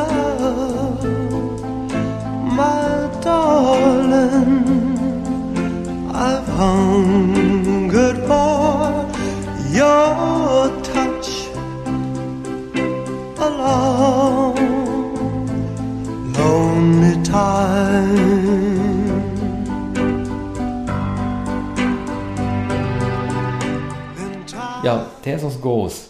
Oder wie er äh, den deutschen überflüssigen Beititel bekommen hat, Nachricht von Sam. Ja. ja, dieser Song, ne, der war ja ein dermaßen großer Hit, dass äh, U2 den auch äh, prompt zwei, drei Jahre später in ihrer ZooTV und Europa Tour mit aufgenommen haben, als B-Seite ich, schon mal veröffentlicht und dann auch live gespielt haben. Dieses Lied, ne, das äh, durchtönte nun wirklich äh, jeden Oldie-Sender und man denke dann nur mal an diese ikonische Einstellung von, ähm, äh, oh, wie heißt denn mal die Frau von Bruce? Demi Moore. Demi Moore, die ja. dann im ikonischen Latzanzug mhm. dann irgendwie hier tönert. Das ist ja natürlich nicht ohne Grund auch tausendmal noch karikiert worden in verschiedenen äh, mhm. äh, Filmen. Ich möchte trotzdem einen kleinen Vortrag halten, weil dieser Film, äh, also ich hätte es ja nicht gedacht, ich habe so eine Schwäche für den Film und wie bei der mit dem Wolftanz so kitschig wie er auch ist, also er gefällt mir dann letzten Endes dann doch total gut.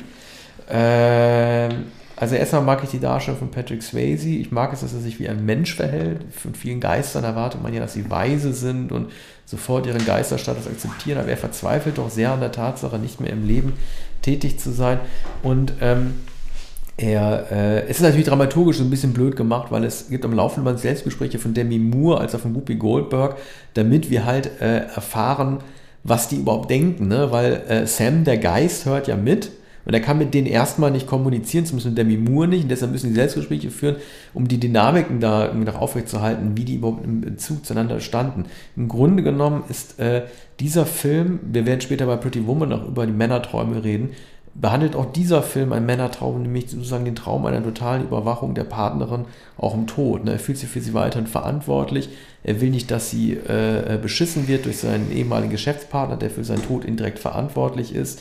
Und äh, Patrick Swayze, den wir, der seinen Durchbruch hatte mit Fackeln im Sturm und schon da schon durch so eine gefühlvolle äh, Art, so eine neue Männlichkeit irgendwie auch äh, mit dargestellt hat. Ähm, also der hat mich derart überzeugt, dass ich dann doch begonnen habe, ihn auch als Mensch oder als Schauspieler auch zu vermissen. Ne? Er ist ja später, glaube ich, war das Leber- oder Lungenkrebs, ich weiß es nicht, mit 57 Jahren gestorben. Und das war damals ein Schock. Und ich habe jetzt auch noch mal gesehen, hier oder wie auch in Dirty Dancing, äh, wie natürlich er sich doch diesen Männlichkeitsbildern stellt und wie verwundbar er sich doch letzten Endes irgendwie zeigen kann. Das Lustige ist natürlich, dass äh, er, er hat mich so ein bisschen an Damien Thorne aus Das Omen erinnert, weil egal was er anstellt, wenn er irgendwie mit Leuten, äh, wenn er Rache üben will, in Kontakt tritt, er ist immer für deren Tod verantwortlich. Also sein späterer Geschäftspartner, also der Schurke des Films, wird für so eine riesige Glasscherbe im Herzen getroffen und stirbt. Dann verfolgt er seinen eigentlichen Mörder, so einen obdachlosen Penner und hetzt in die Straße lang, prompt wird er von einem Auto überfahren. Er ist derjenige, der so wie in das Omen so für besonders absurd groteske Todesfälle für, äh, verantwortlich ist. Ähm, ich möchte noch mal kurz was sagen zu Whoopi Goldberg, die einen Oscar bekommen hat als beste Nebendarstellerin.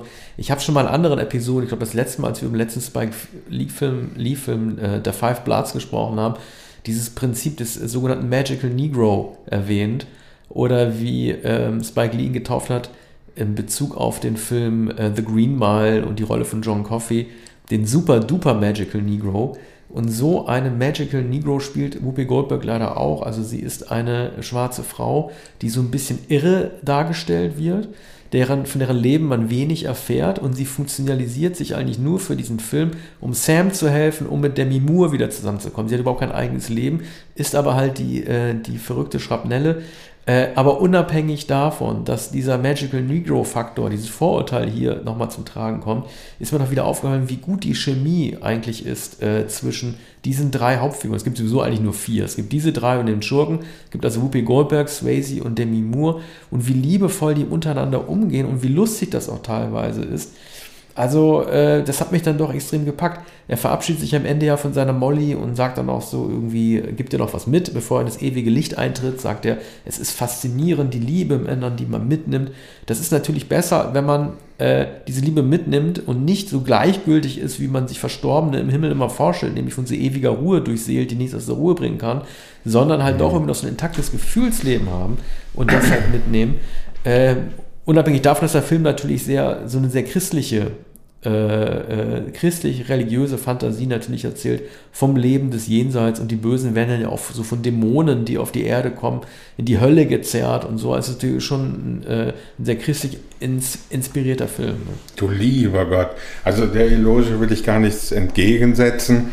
Ähm, äh, die berühmte Szene mit, mit dem Lehm, äh, mit dem Töpfern, ne? Ja äh, die äh, ist heute natürlich so legendär, dass, äh, dass eigentlich nur noch diese Szene gezeigt wird, wenn man sich kaum an den Film erinnert. Aber du hast das schön geschildert. Es gibt tatsächlich auch einen Film. Ähm, ich hatte immer wenig gefallen, schon seit Ernst Lubitsch, ähm, an, an diesen Himmels-Höllen-Filmen.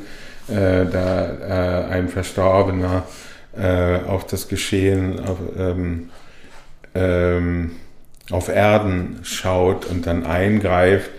1978 äh, gab es den Film Heaven Can Wait, da wird wiederum dieses alte, äh, das Motiv aus dem Lubitsch-Film von, ich glaube, 1943 variiert mit Warren Beatty, der ähm, äh, im Himmel ist nach einem Unfall und der aber dann auch nochmal auf die Erde zurückkommt. Also ähm, das ist mir nicht so vergnüglich, aber es ist eine geschickte Variation mit etwas ungewöhnlicher Besetzung. Swayze hätte ich nicht besetzt. Auch Demi Moore hätte ich wahrscheinlich nicht besetzt. Aber ähm, Sie waren beide hm. nie besser. Also ja. ich bin, bin, von beiden begeistert gewesen. Mhm. Sie wirken auf mich auch so, als wären sie eher beim Casting zweite Wahl gewesen oder dritte Wahl. Das ist eigentlich sehr, sehr ungewöhnlich. Ja. Äh, Patrick Swayze hat ja auch nie große Chancen gehabt auf große Rollen, muss man auch mal sagen. Danach gab es noch Point Break mhm. und dann war er eigentlich weg. Ne, dann wurde er nochmal ausgegraben für Donnie Darko als Kult, Kultfigur, mhm. fast schon äh, wie Tarantino es machen würde, so ein Has-Been äh, zu nehmen, aber ähm, er ist einfach ein toller Schauspieler. Also ich habe dann auch richtig, ich habe danach dann erst im Netz nochmal geguckt nach Fotos, äh, ähm, als er schon krank war und wie leid mir das dann auch tut. Ne? Er hatte im Grunde genommen nur fünf, sechs Jahre, die bedeutsam waren. Fackel im Sturm 85, Dirty Dancing 87, Ghost äh, mhm. 90, 91 dann nochmal als Bösewicht in Point Break neben Keanu Dirty Dancing? Ja, genau, 87 war der. Mhm. Das waren ja eigentlich diese fünf, sechs Jahre. Ne? Mehr, hatte, ja. mehr durfte er eigentlich nicht haben. Und äh, das ist, finde ich, seine beste Rolle. Also, ja, eigentlich ein. Fernsehschauspieler bei Fackeln im Sturm, dachte man, naja, auch mit dieser ähm, Langhaarmähne, mit dieser Schmalztolle. Ne? Mhm. Ähm, das, das war äh, und der, der auch eine, eine merkwürdig wie soll man sagen, ein, eigentlich so wenig maskuline Erscheinung. Ne? Im Unterschied zu, zu, seinem Rivalen oder Freund, ne? Freund und Rivalen in Fackeln im Sturm, ist er doch, äh, abgesehen davon, dass er dann ein, ein, ein ja, er humpelt an, an einem Stock, ist also versehr, versehrt, ähm, ist, ist er da der, der weniger agile, wenn auch dann am Ende der Überlebende, glaube ich. Ne? Beide überleben. Beide überleben. Die Frage aber, kommt ja, ja, er kommt ja zu mhm. spät zur Farm zurück. Ne? Also mhm. Gene Simmons, seine ja. Mutter erwartet ihn, wurde in der Zwischenzeit aber umgebracht durch Forrest Whitaker, ich glaube Forrest Whitakers erste Rolle, mhm. und er schafft es nicht rechtzeitig, ihr zu sagen, Mama, ich bin wieder zurück. Und hält dann nur noch den Leichnam in den Arm, bevor die ganze Farm niederbrennt. Ja. Ja, ah, ähm, herrlich. Fackeln im Sturm.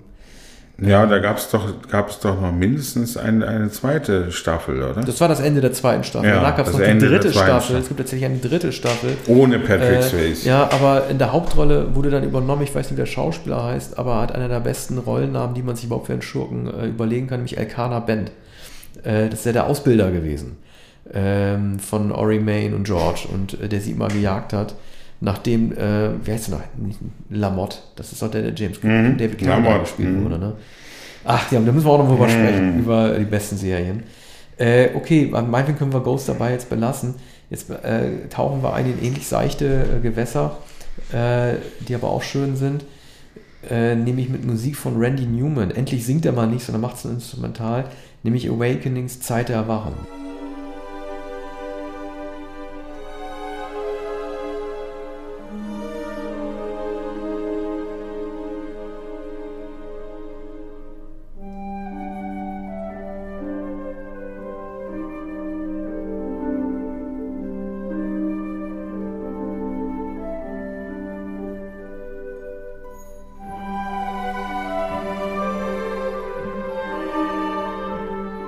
Hast du gesagt, seichte Gewässer? Ja, es war falsch. Ich habe war ein Fehler. Es ist kein seichtes Gewässer. Ich musste nur dran denken, weißt du, diese Rollen, ähm, bevor du vom Film erzählst, auch dieser Film von 1990, solche Filme würden heute nicht mehr gedreht werden, ohne dass ein Shitstorm hagelt, weil hier wird mit extrem starken Behinderungen auch äh, ähm, äh, umgegangen.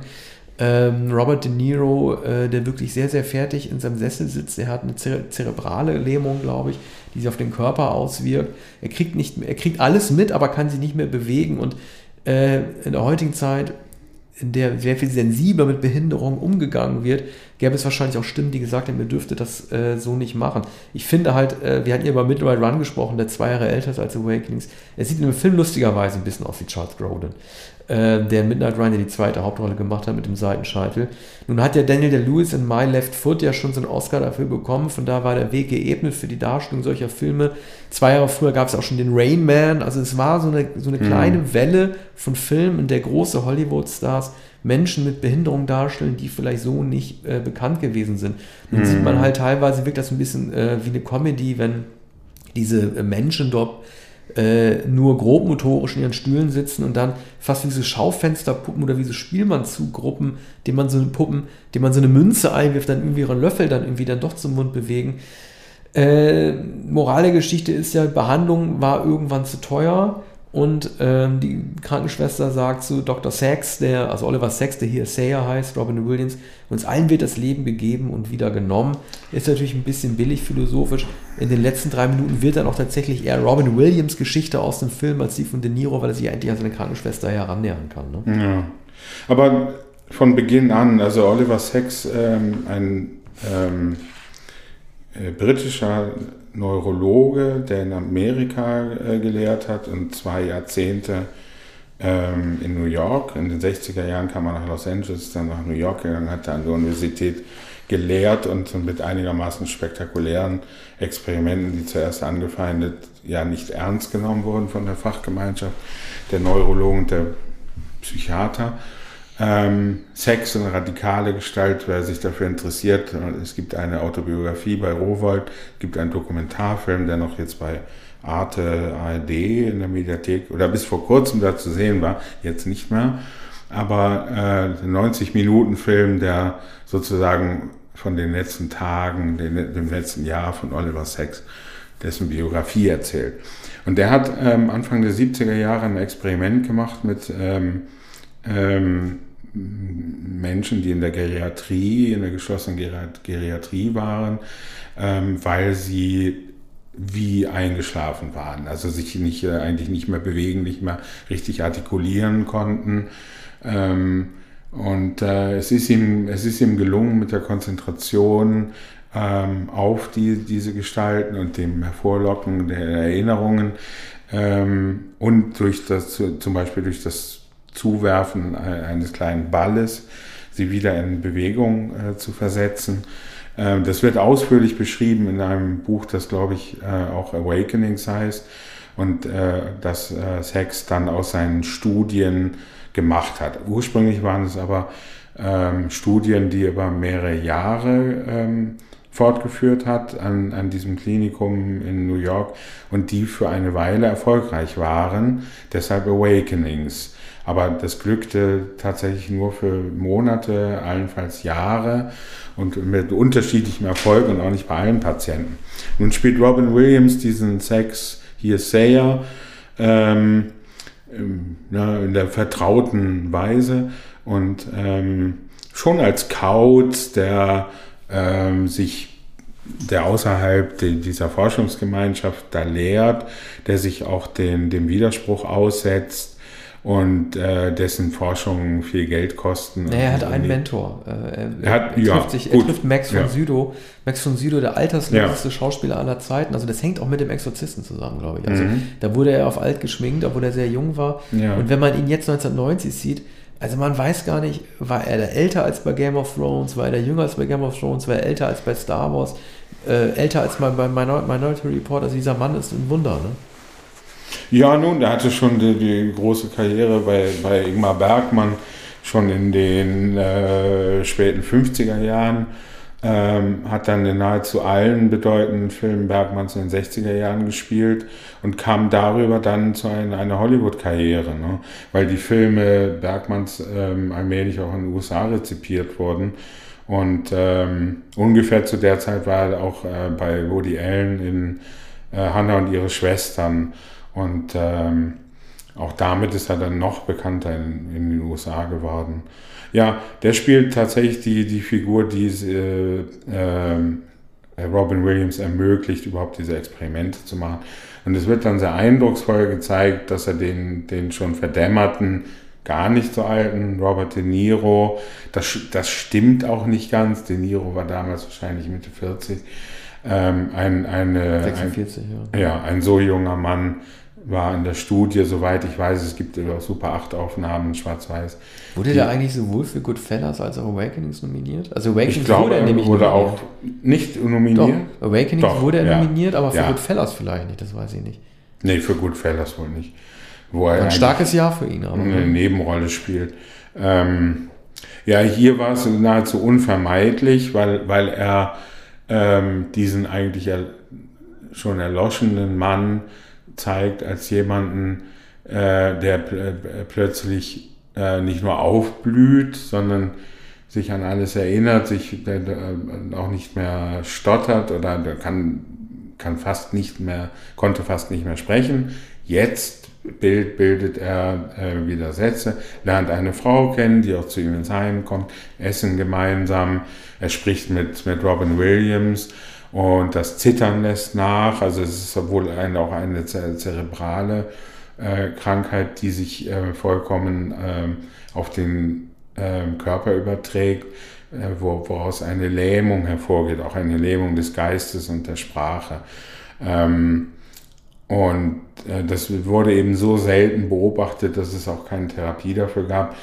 Hm, jetzt muss man am, am, Schicksal der Figur von Robert De Niro bemerken, dass es eben auch keine Heilung gibt. Und er fällt dann langsam und verzweifelt zurück in, in das Zittern und den Verlust der Sprache. Ja, das ist ja die Tragik, dass es halt nicht äh, eine Sache der Kosten, der Behandlungskosten ist oder der Erforschung eines, ja. eines untypischen Medikaments. Es wäre noch einfach gewesen, wenn man dann der Pharmaindustrie oder dem Medizinerstand dann ja, irgendwie das, das hätte anhängen können, dass mhm. sie das nicht unterstützen. Nein, unabhängig davon, von der kontinuierlichen Dosierung dieses Stoffes, der zur Verfügung steht, verfallen halt die Patienten trotzdem wieder in ihr altes Muster zurück. Das ist halt die größere ja, Tragik einfach. Ja, es braucht, es braucht ein Medikament. Ich, ich bin, bin nicht sicher, das habe ich jetzt nicht nachgelesen, nicht parat. Äh, ich ich habe äh, Sex äh, Buch einmal gelesen. Das ist schon so etwas wie äh, Amphetamin. Ne? Also da, da, und, und es wird in den Filmen gezeigt, dass immer mehr von dem weißen Pulver, das aussieht wie Kokain, eigens hergestellt wird, was auch kostspielig war und dass sie, dass sie immer höhere Dosen brauchten. Ne? Und ähm, ich, ich, weiß, weiß, dass es auch in, in, tatsächlich äh, sehr teuer und aufwendig war und dass die Experimente angefeindet wurden und dass Hex, auch nachdem das Buch erschienen war, noch viele Jahre weder ernst genommen wurde, noch eingeladen wurde zu Kongressen und am Ende seines Lebens, äh, vor, vor drei Jahren, glaube ich, äh, sagt er in dem Dokumentarfilm, na, das änderte sich alles, als der Film Awakenings erschien. Als 1990 Awakenings, Regie von Penny Marshall, äh, erschien, kamen plötzlich alle an, hatten immer das Buch schon gelesen, liebten das Buch. Die Leute wollten an den Set kommen und, und sie wollten mit Robin Williams sprechen. Ja, sein großer, und dann, no, ja, dann Robin Williams. Frau mit dem Hut, ne? das war sein großer Buchhit. Ja, klar. Mann, also, ja, ja, aber das war auch noch nicht so berühmt. Der Buchtitel war berühmt, ja. aber das war auch Jahre später. Awakenings war sein erstes Buch und diese Art, ähm, ein, eine Studie in eine Erzählung, in, in eine ähm, halbfiktionale Prosa zu verwandeln, das war bei Sex äh, einzigartig. Und er hat viele dieser Bücher geschrieben. Und, und das, äh, der, der Mann, der seine Frau mit, einem, äh, mit einer Hutschachtel verwechselt, ist eben aufgrund des Titels so populär geworden. Und ähm, Zeit des Erwachens hat ihn dann als äh, deutscher Titel Zeit des Erwachens hat ihn auch in der Fachgemeinschaft so beliebt gemacht, weil alle glaubten, ja, äh, wenn Robin Williams diesen Wissen, diesen Neurologen spielt, ja dann, muss, dann muss ja was dran sein. Ne? Ja, die sahen sich sogar ähnlich. Ach. Ja, eine gewisse, ja. gewisse Ähnlichkeit. Also Williams hatte noch volleres Haar 1990, aber eine gewisse Ähnlichkeit, so stämmig und, und gedrungen äh, sind beide. Mhm. Und, und daraufhin wurde, wurde Sex endlich ernst genommen. Kurzum, der Film ist, äh, ist äh, kitschig, auch zeittypisch aber äh, er zeigt doch äh, anrührend äh, einen, das, das kurze Erwachen eines Mannes. Robert De Niro, was soll er machen? Er muss es natürlich überspielen. Also jeder würde sagen, ja, er legte es auf noch einen Oscar an. Aber ich ähm, finde gar nicht, dass er das überspielt. Ja. Ähm, also ich finde schon, dass er sehr ähm, klar, es, es gibt bestimmte, also bestimmte Gestiken oder Mimiken oder Geräusche, die man macht, die man vielleicht äh, mit jeder Art von Behinderung generalisierend assoziieren würde. Also das, das ist vielleicht so aus, aus, aus dem Topf der Manierismen vielleicht irgendwie gegriffen sein. Ja. So. Aber ich finde auch, als er sich am Ende von Penelope N. Miller verabschiedet und sagt, wir werden nie wieder miteinander reden und dann mhm. tanzen sie nochmal, äh, also das Jahr 1990 war ein Jahr der wirklich berührenden Momente und das hat dieser Film von Penny Marshall, das war ja eigentlich auch ihr letzter großer Hit nach Big. Äh, also die kann das einfach, die kann einfach zeigen, wie man in so kleinen Momenten halt so Welten darstellen kann. Hm. Also Wenn du es so sagst, ja. möchte ich es glauben. Hm. Aber natürlich gab es in der Wirklichkeit niemals diesen Moment, in dem, in dem, der Patient gesagt ja. hätte, ne, zu der Frau, in die er sich verliebt hat, die dann halt so sein, na, ne, sagt, ach, jetzt falle ich zurück in meine Krankheit, jetzt tanzen wir noch einmal. Ja. Du siehst, wie sehr ich zittere. Naja, aber, aber nun, deshalb gibt es das Kino. Okay, äh, jetzt nochmal zu etwas ernsteren Stoff nämlich äh, Night of the Living Dead 1990, Musik.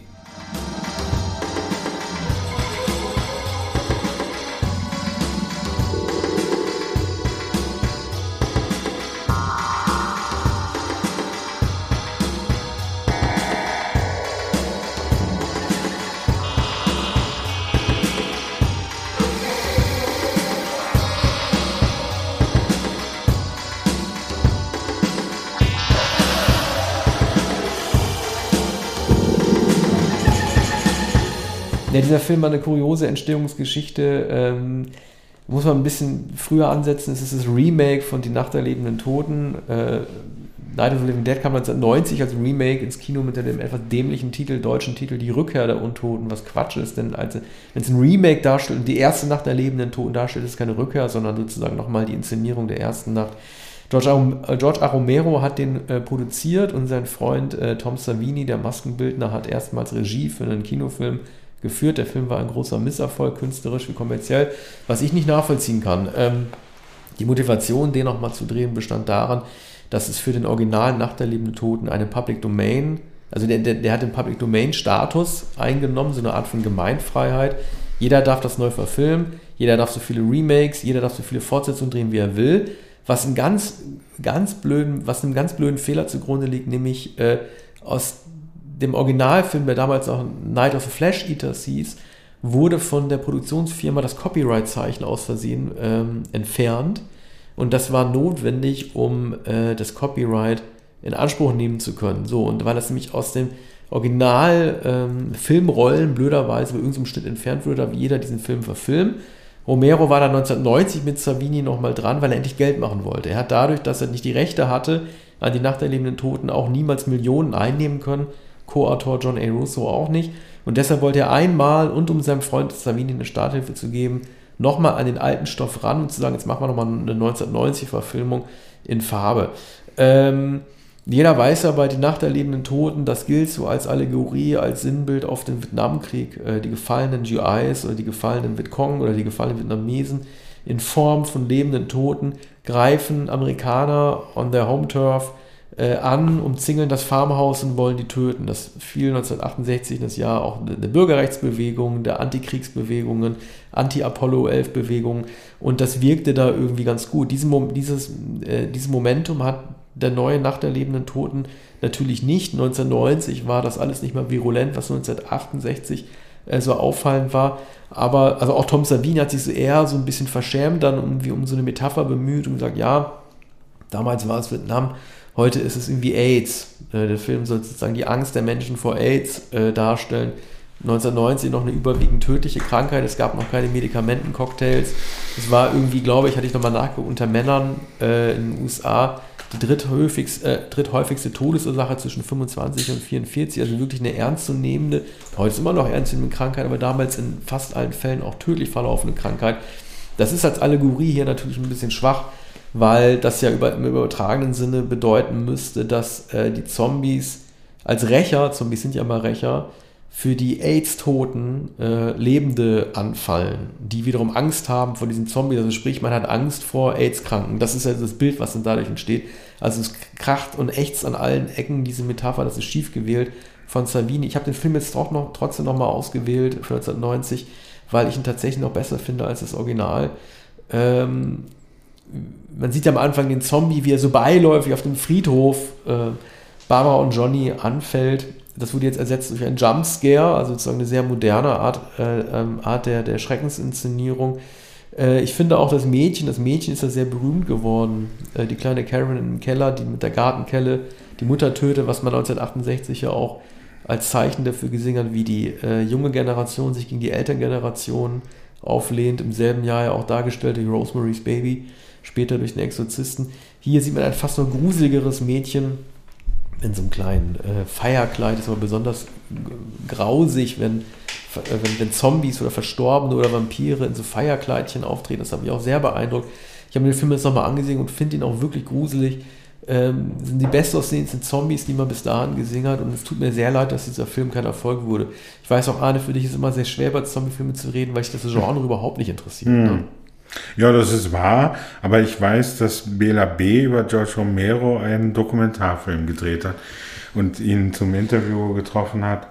Und da ähm, sieht man auch auf einem Fernsehschirm, glaube ich, äh, Ausschnitte aus Night of the Living Dead, die so auf, äh, vom Video abgespielt werden. Mhm. Und die, die da, damalige, also den, der, den typischen äh, im Hotelzimmer, glaube ich, ähm, den typischen Eindruck erwecken, den ich immer von den Zombie-Filmen hatte, dass man aus der Videothek eine VHS-Kassette ausleiht und dann meistens unter Jungs sich solche Filme ansieht. Es war Cheech and Chong, Night of the Living Dead und einige andere Horror- und Zombie-Filme. Ne? Ja. Also das ist eigentlich meine Erfahrung aus den 80er, noch frühen 90er Jahren. Ja. Meine, der Film hatte keine Chance. Ähm, also äh, nach der dem Toten, das Original, gerade die Szene mit dem Mädchen, das auf die Mutter losgeht, wurde auch in Christiane F. gezeigt, auch da als Symbol dafür, wie wie man rebelliert äh, gegen die Eltern. Da geht ja Christiane irgendwie die Sounddisco und guckt sich den Film an. Da wird genau diese Szene gezeigt. Das hat Uli Edel super ausgesucht damals. Und äh, dieser Film ist also sang- und klanglos versunken. Man war ja auch schon härteres gewohnt durch Zombie-Filme. Ne? Die späteren Romero-Filme, also Dawn und Day of the Dead, waren schon ein bisschen blutiger. Jetzt musste man sich nochmal darauf einlassen, dass irgendwie so ein Haus umzingelt wird und äh, Zombies sehr langsam auf dieses Haus dann irgendwie zugehen und ähm, also Savini, der das Drehbuch mitgeschrieben hat, Tom Savini, wusste auch, dass der härteste Moment des Films, des 68er-Films, ist, in dem der schwarze Ben am Ende erschossen wird von so Rednecks, die ihn für einen Zombie halten oder denken, er ist ja eh, eh kein lebenswerter Mensch. Das wird so jetzt anders gezeigt. Er weiß, dass man den Afroamerikaner nicht wieder umbringen kann, weil dieses Momentum des Vietnamkriegs halt irgendwie auch vorbei gewesen ist. Führt also auch zu einer anderen, äh, ähm, zu einer anderen Sterbeszene. Er hat versucht, das Beste daraus zu machen und es wurde leider kein Erfolg. Äh, ich bin trotzdem froh, äh, kurz in unserem Podcast darüber geredet zu haben, damit dieser Film vielleicht auch nicht ganz in Vergessenheit gerät. Wir bleiben jetzt beim äh, Krieg und wechseln über zu, zum Kalten Krieg. Zum Kalten Krieg, zum Ende des Kalten Krieges. Ein Film, den ich jetzt übrigens zum ersten Mal gesehen habe, weil ich habe mich immer darum gedrückt. So, erstmal Musik.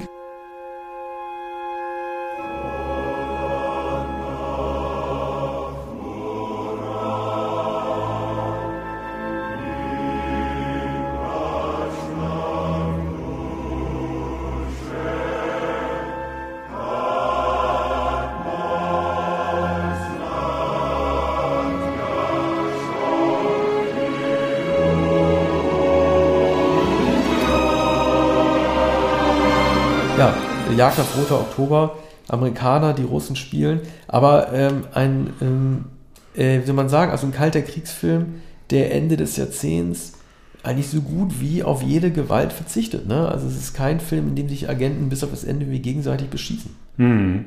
Ja, der Film handelt von einem Überläufer, nur begreift man äh, lange, längere Zeit äh, nicht, dass es sich um einen Überläufer handelt. Nämlich, ähm, ich glaube, wir haben über Red Oktober, Jagd auf Roter Oktober schon einmal gesprochen. Nein, wir sind, äh, wir haben Tarantino und Crimson Tide und oder ja. wir haben wahrscheinlich auch in unserem John Connery Special, als mhm, er gestorben ja, ist letztes ja. Jahr, vielleicht mal kurz drüber gesprochen. Äh, ja, denn ähm, Sean Connery spielt also den Kapitän eines russischen U-Bootes und der ist aber kein Russe, sondern er ist, äh, nun weiß ich es wieder nicht, ist, ist glaube ich, entweder Litauer? Lette oder Litauer. Oder Lette, ja, eins zum beiden. Litauischer, mhm. also gehörte damals zur Sowjetunion, also mhm. sowjetisches, ein sowjetisches U-Boot, atomgetrieben, neuer äh, Atomantrieb. Alec Baldwin ist ein amerikanischer Forscher, eigentlich ein äh, U-Boot-Nerd. Jack Ryan. Ja, genau. Gehört nicht zum Militär und ähm, äh, wird aber als Experte äh, zu Rate gezogen. Es gibt ähm, also dieses neue äh, System, das die Sowjets entwickelt haben, bedeutet, dass diese äh, U-Boote lautlos ähm, gleiten, hinter einem U-Boot her, herfahren können und dann nicht geortet werden können, so ungefähr. Und äh, das kann man an, an den ähm, seitwärts angebrachten Klappen erkennen. Und ähm, Alec Baldwin interpretiert das und wird dann also gleich äh, auf ein amerikanisches ähm, U-Boot kommandiert. Dann wird gesagt, da, da fahren, fahren Sie mal mit. Ne?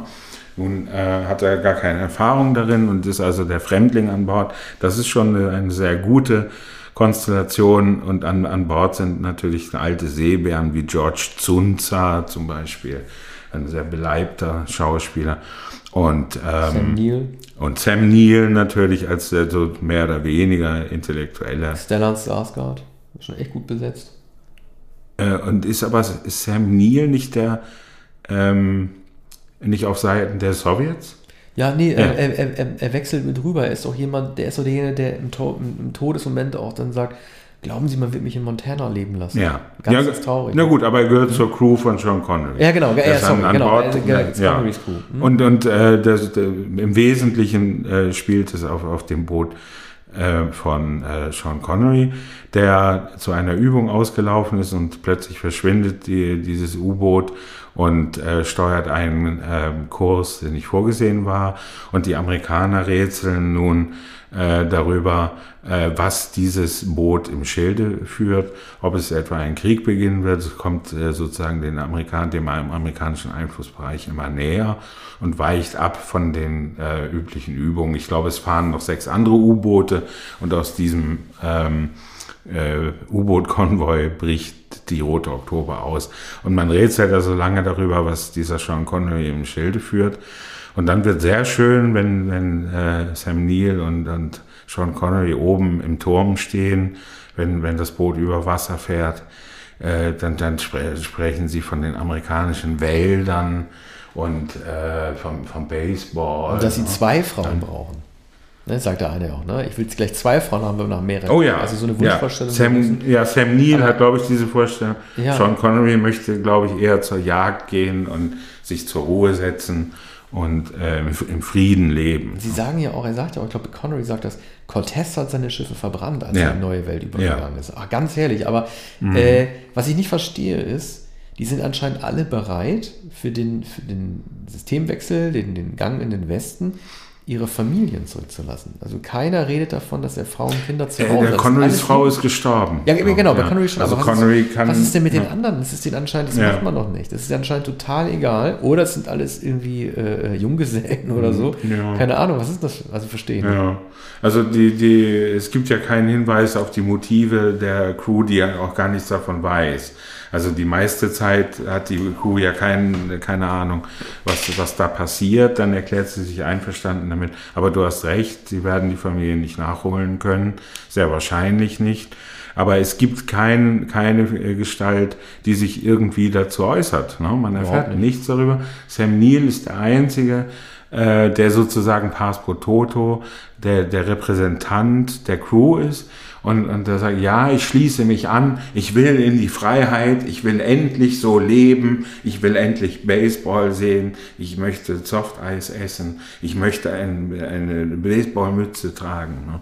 Mhm. So, und äh, das ist insofern ein sehr patriotischer Film, der auch ein Bild der Sowjets zeichnet, abgesehen von dem natürlich sympathischen Sean Connery, ne, der auch schön bärtig den väterlichen Kapitän verkörpert, der dann allerdings den Politoffizier, der mit an Bord ist, äh, umbringen muss und beiseite schaffen muss. Ich finde, äh, das ist seine beste Rolle. Also seine, Film, seine allerbeste Rolle. Ich habe den Film noch nie gesehen und ich ärgere mich, dass ich ihn vorher nicht gesehen mhm. habe. Das hätte man eigentlich, also in der Beurteilung der Figur äh, des Schauspielers muss man den eigentlich gesehen haben. Also ich finde auch die Rede, als es um seine Frau geht und wie auch nur angedeutet wird, dass er sie verloren hat und mhm. es irgendwie so eine Oscar-Baiting-Rede dann gehalten wird, sondern es einfach nur gesagt wird, okay, das ist ein Mann, der auch nicht mehr so viel zu verlieren hat. Mhm.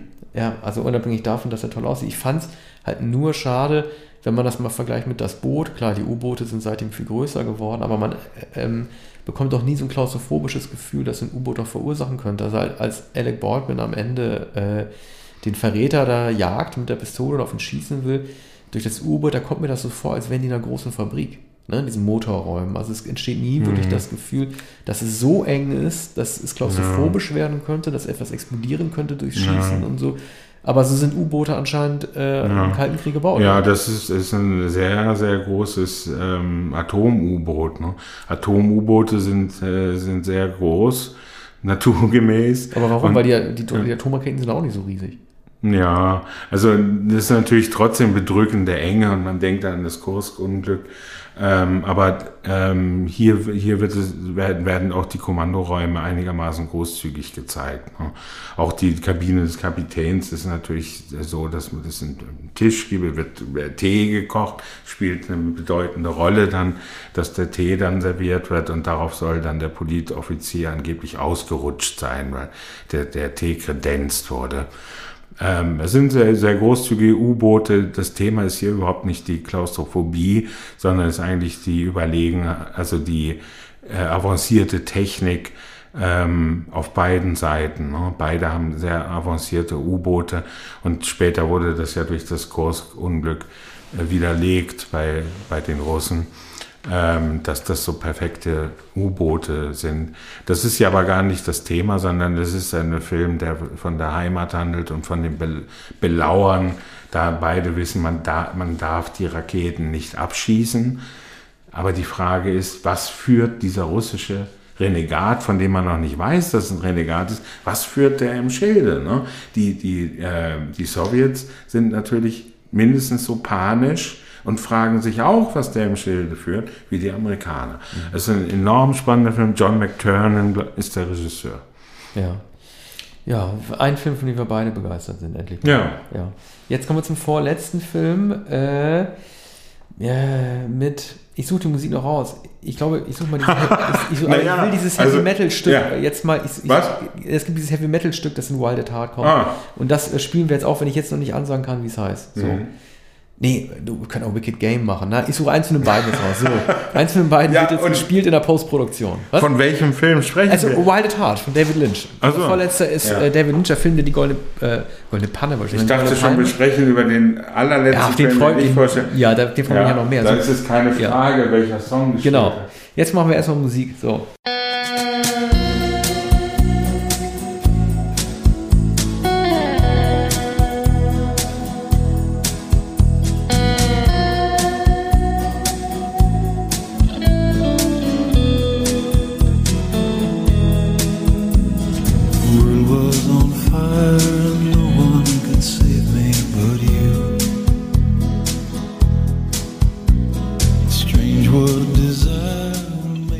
Also, das ist der Film, für den David Lynch Wild at Heart äh, die Goldene Palme bekommen hat. Ein sehr, sehr erfolgreiches Jahr für ihn. Äh, unter anderem, weil er auf ABC in dem Sender Twin Peaks gestartet hat. Das Jahr 1990 war wahrscheinlich das, äh, das ihn auf dem Höhepunkt gezeigt hat.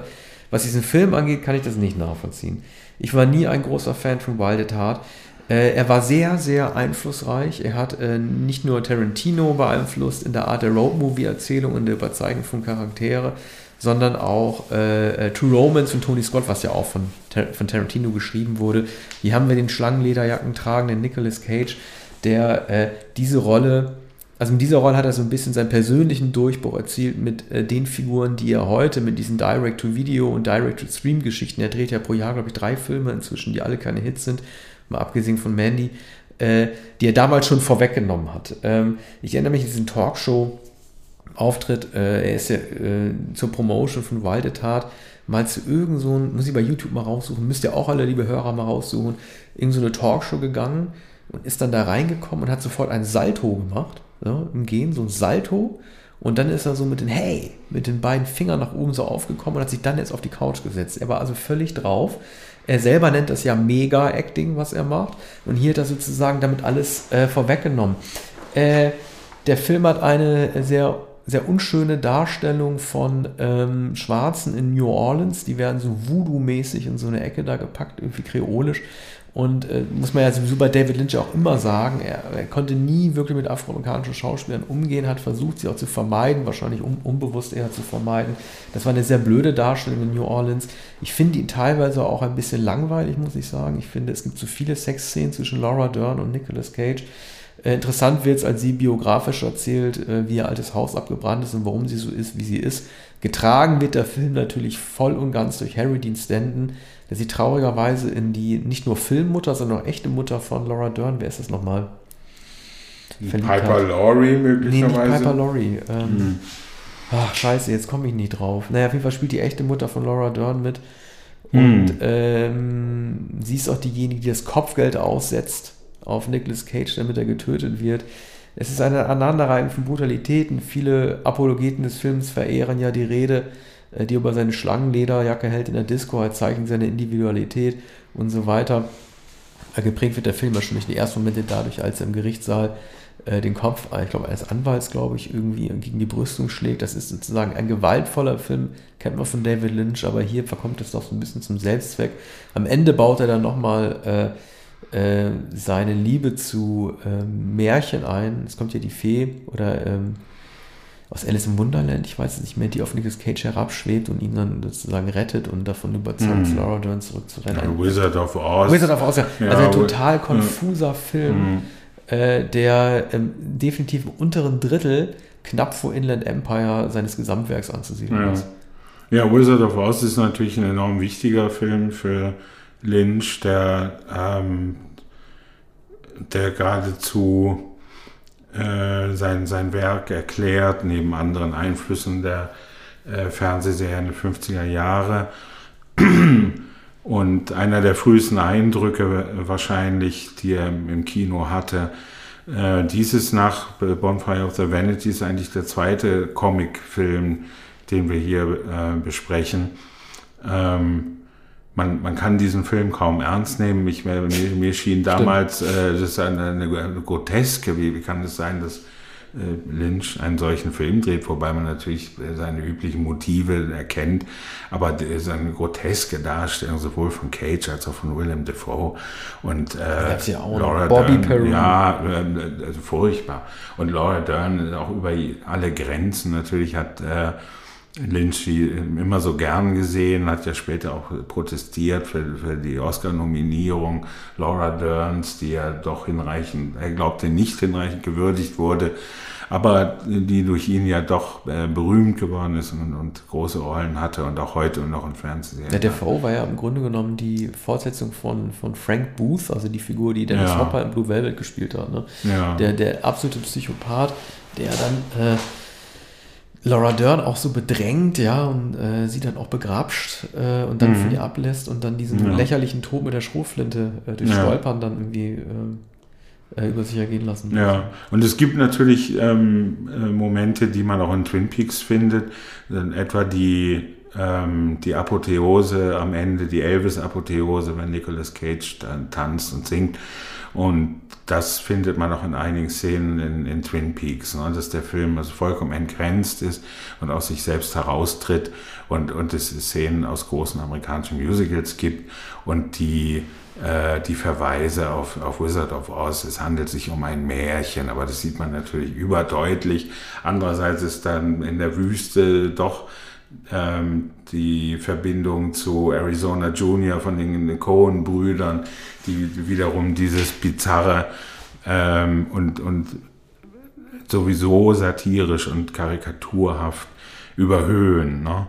Und das fand ich vergnüglicher bei den Coen-Brüdern als bei David Lynch, da diesen, dieser Film keine Ernsthaftigkeit ja, hat.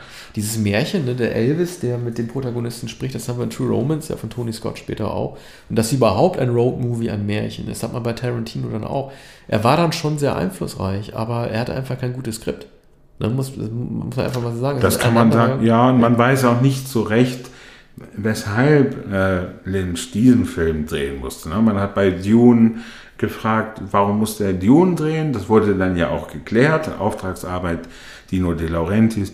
Aber warum Wild Heart? Nur die Rezeption damals war, hier haben wir den Regisseur, den größten Regisseur unserer Zeit. Jetzt haben, haben wir, ähm, er hat jetzt ähm, äh, Twin Peaks gemacht und jetzt äh, hat er noch den großen Kinofilm Wild at Heart gemacht. Ja. Den postmodernen Film. Okay, den haben wir gut schnell abgehakt.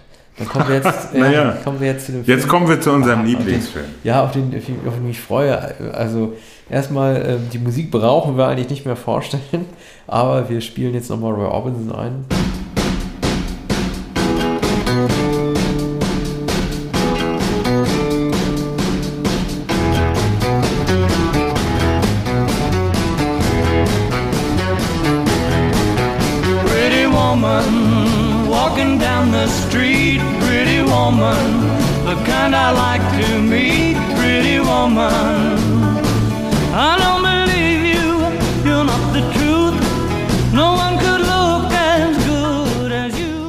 Weiß gar nicht, ob es noch einen anderen Song in dem Film gibt. Wahrscheinlich ja, gibt es noch andere gibt 50er äh, Jahre Lieder. Ich hatte, äh, es gibt auch einen ganz schlecht gesungen, also ich habe selten den Song Kiss von Prince schlechter gesungen. Mm. Also wirklich widerwärtig. Ich hätte am liebsten ausgemacht, als Julia Roberts das mit dem Walkman in der, äh, in der Badewanne macht. Ich habe Zeit zuerst gedacht, ob sie mit Absicht falsch singt oder ob die Synchronisationsstimme einfach nicht singen kann.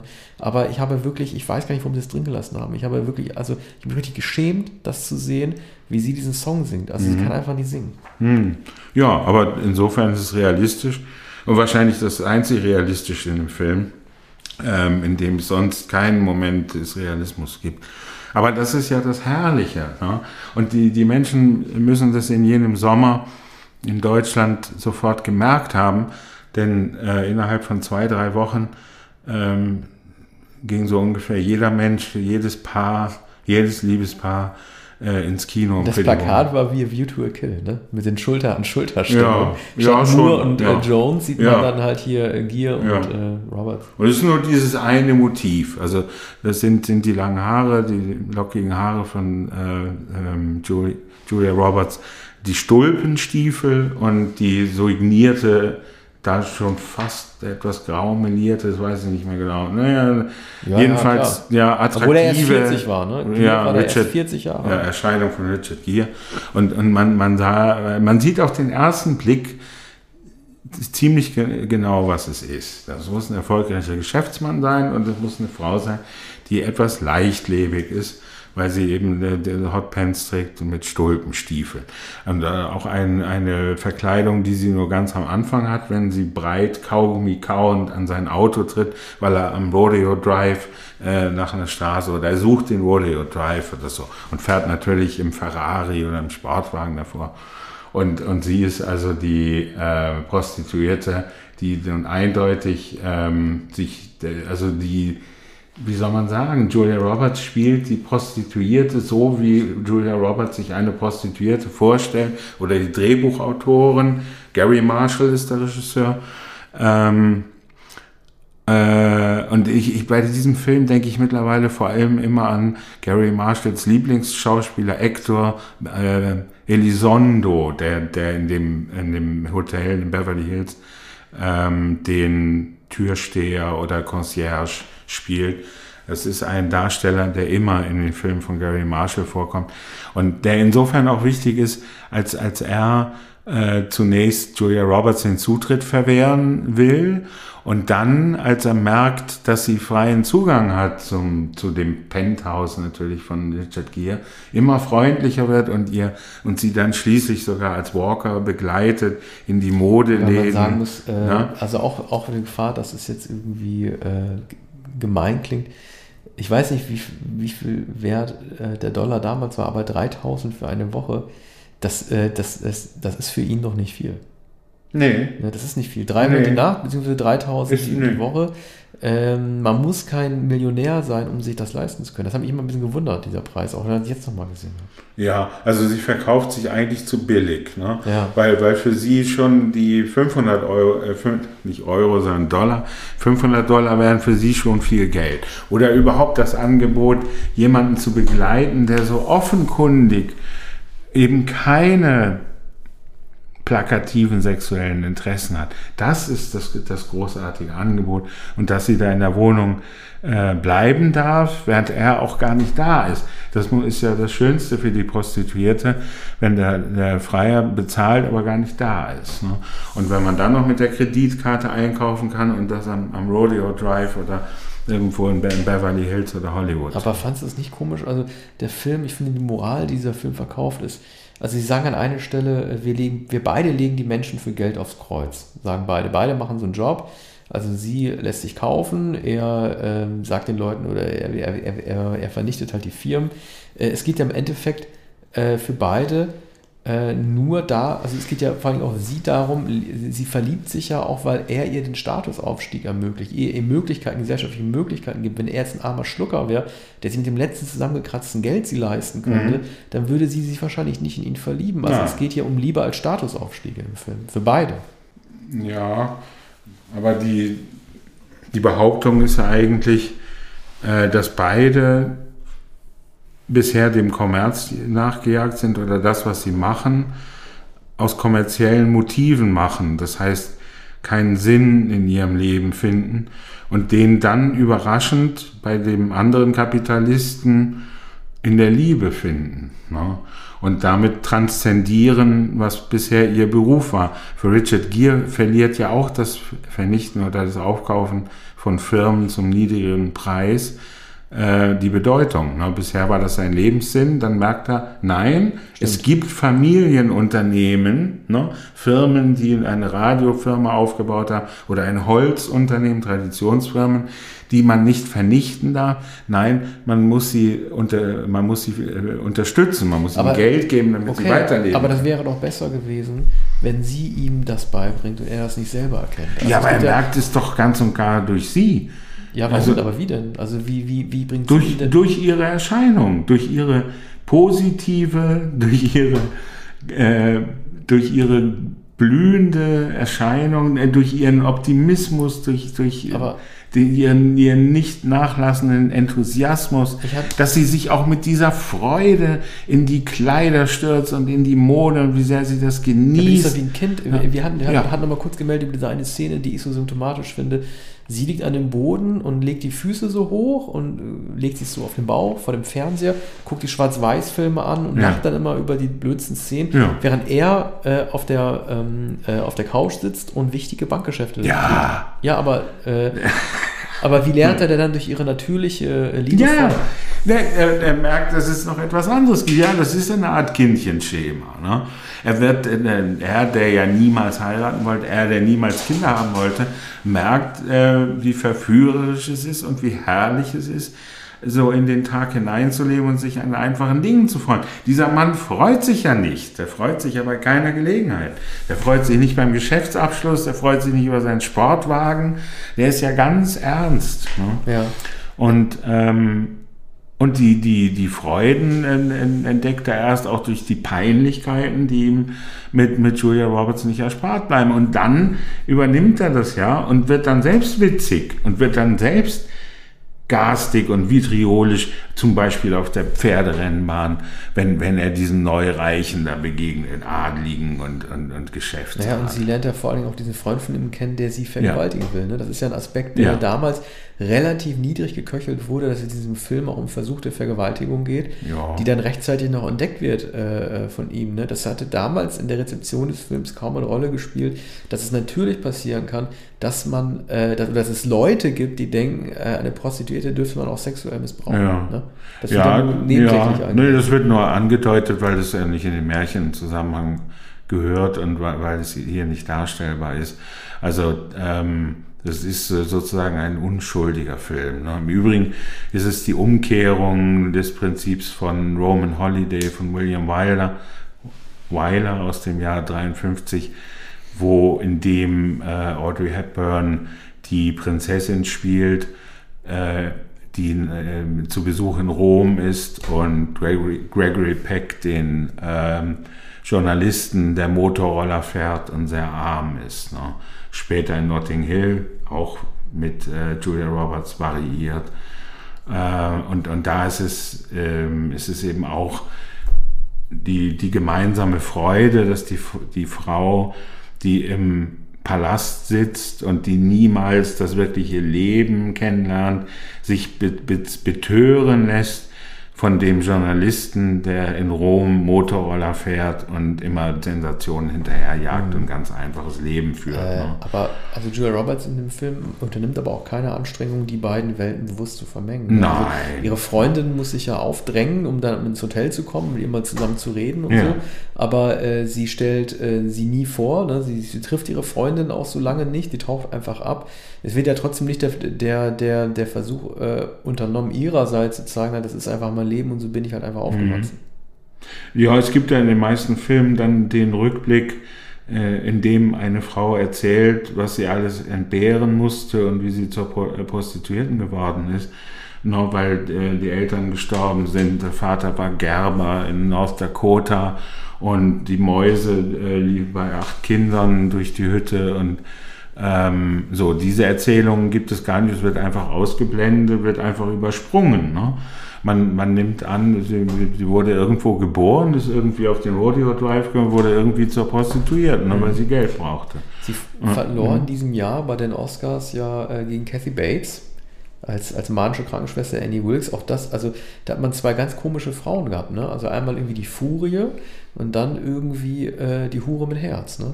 Wie man das so als, als, mhm. als Klischee-Rolle irgendwie bezeichnet. Ja, na gut, die, die, die Hure mit Herz. Äh, äh, ist, ist ja eine der berühmtesten äh, Rollen oder ne, ja. weiblichen Allegorien sozusagen. Oder wie, wie, wie sagt man? Ähm, Rollen. Äh, Stereotypen, ne, äh, weiblichen Stereotypen. Äh, die Furie ist, ist auch ein, ein, ein, ein berüchtigtes Stereotyp. Ne? Ja. Also man hat, hat doch eigentlich entweder als Extrem die Furie oder die Xanthippe oder die Hure mit Herz. Ne? Ja. Und dagegen gibt es dann, dann, äh, dazwischen ist noch das Heimchen, würde ich sagen. Ja, für Roberts war das der Auftakt einer großen Karriere.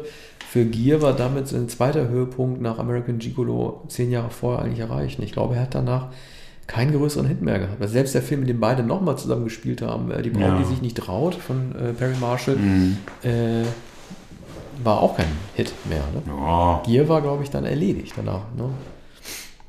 Ja, bei Gier weiß man das nicht. Er hat sich ja im Dalai Lama zugewandt, dem Buddhismus, der, der Meditation.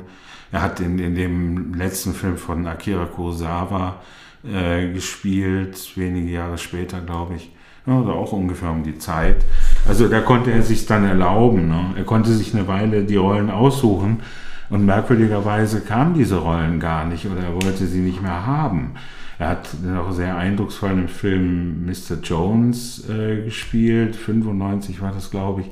Das war äh, von dem englischen ähm, Regisseur Mike Figgis, ne, mhm. der Leaving Las Vegas äh, gedreht hat. Ähm, also er hat, er hat sich entschieden für Filme und Rollen, mit denen er nicht reüssieren konnte. Ne? Die Braut, die sich nicht traut, war natürlich eine Ausnahme. Weiß nicht, ob der Film gar nicht erfolgreich war. Ja, er stand zumindest im Schatten. Ne? Also was natürlich mhm. auch damit zu tun hat, dass beide auch neue, also neue Figuren verkörpert ja. haben. Ne? Also nicht die alten Rollen, was ja, ja albern gewesen wäre. Ne? Ja, und der Film hatte äh, sozusagen auch eine wenig erfreuliche Botschaft, ne? dass die Braut sich nicht traut, ist, ist ja auch ein äh, Topos im, nicht nur im amerikanischen Kino, sondern das gibt es zum Beispiel auch in der Fernsehserie Girls Jahre später ähm, wurde, wurde das dort wieder aufgenommen und dann, da gibt es auch eine Braut, die sich nicht traut. Ist das bei den Amis genauso wie bei uns, dass man vorher schon standesamtlich heiratet oder kann, kann man wirklich von, vom Traualtar wegrennen? Das, ja, das wird hier eben nicht gezeigt. Also in dem mhm. Film Die Braut, die sich nicht traut, wird Standesamt überhaupt nicht gezeigt, sondern eben die kirchliche Trauung, die dann nicht stattfindet, weil Julia Roberts davon reitet. Reifeprüfung, ja. Ja. Äh, ja. ja, aber dieser Film äh, prägte dann die, mindestens die zweite Hälfte des Jahres, als er dann in die Kinos gekommen war, gab es eigentlich gar nichts anderes mehr als, als diesen Film. Und äh, ich weiß nicht, ob, ob sechs oder sieben Millionen Zuschauer in Deutschland mhm. den Film gesehen haben. Später dann ähm, jedes Jahr im Fernsehen.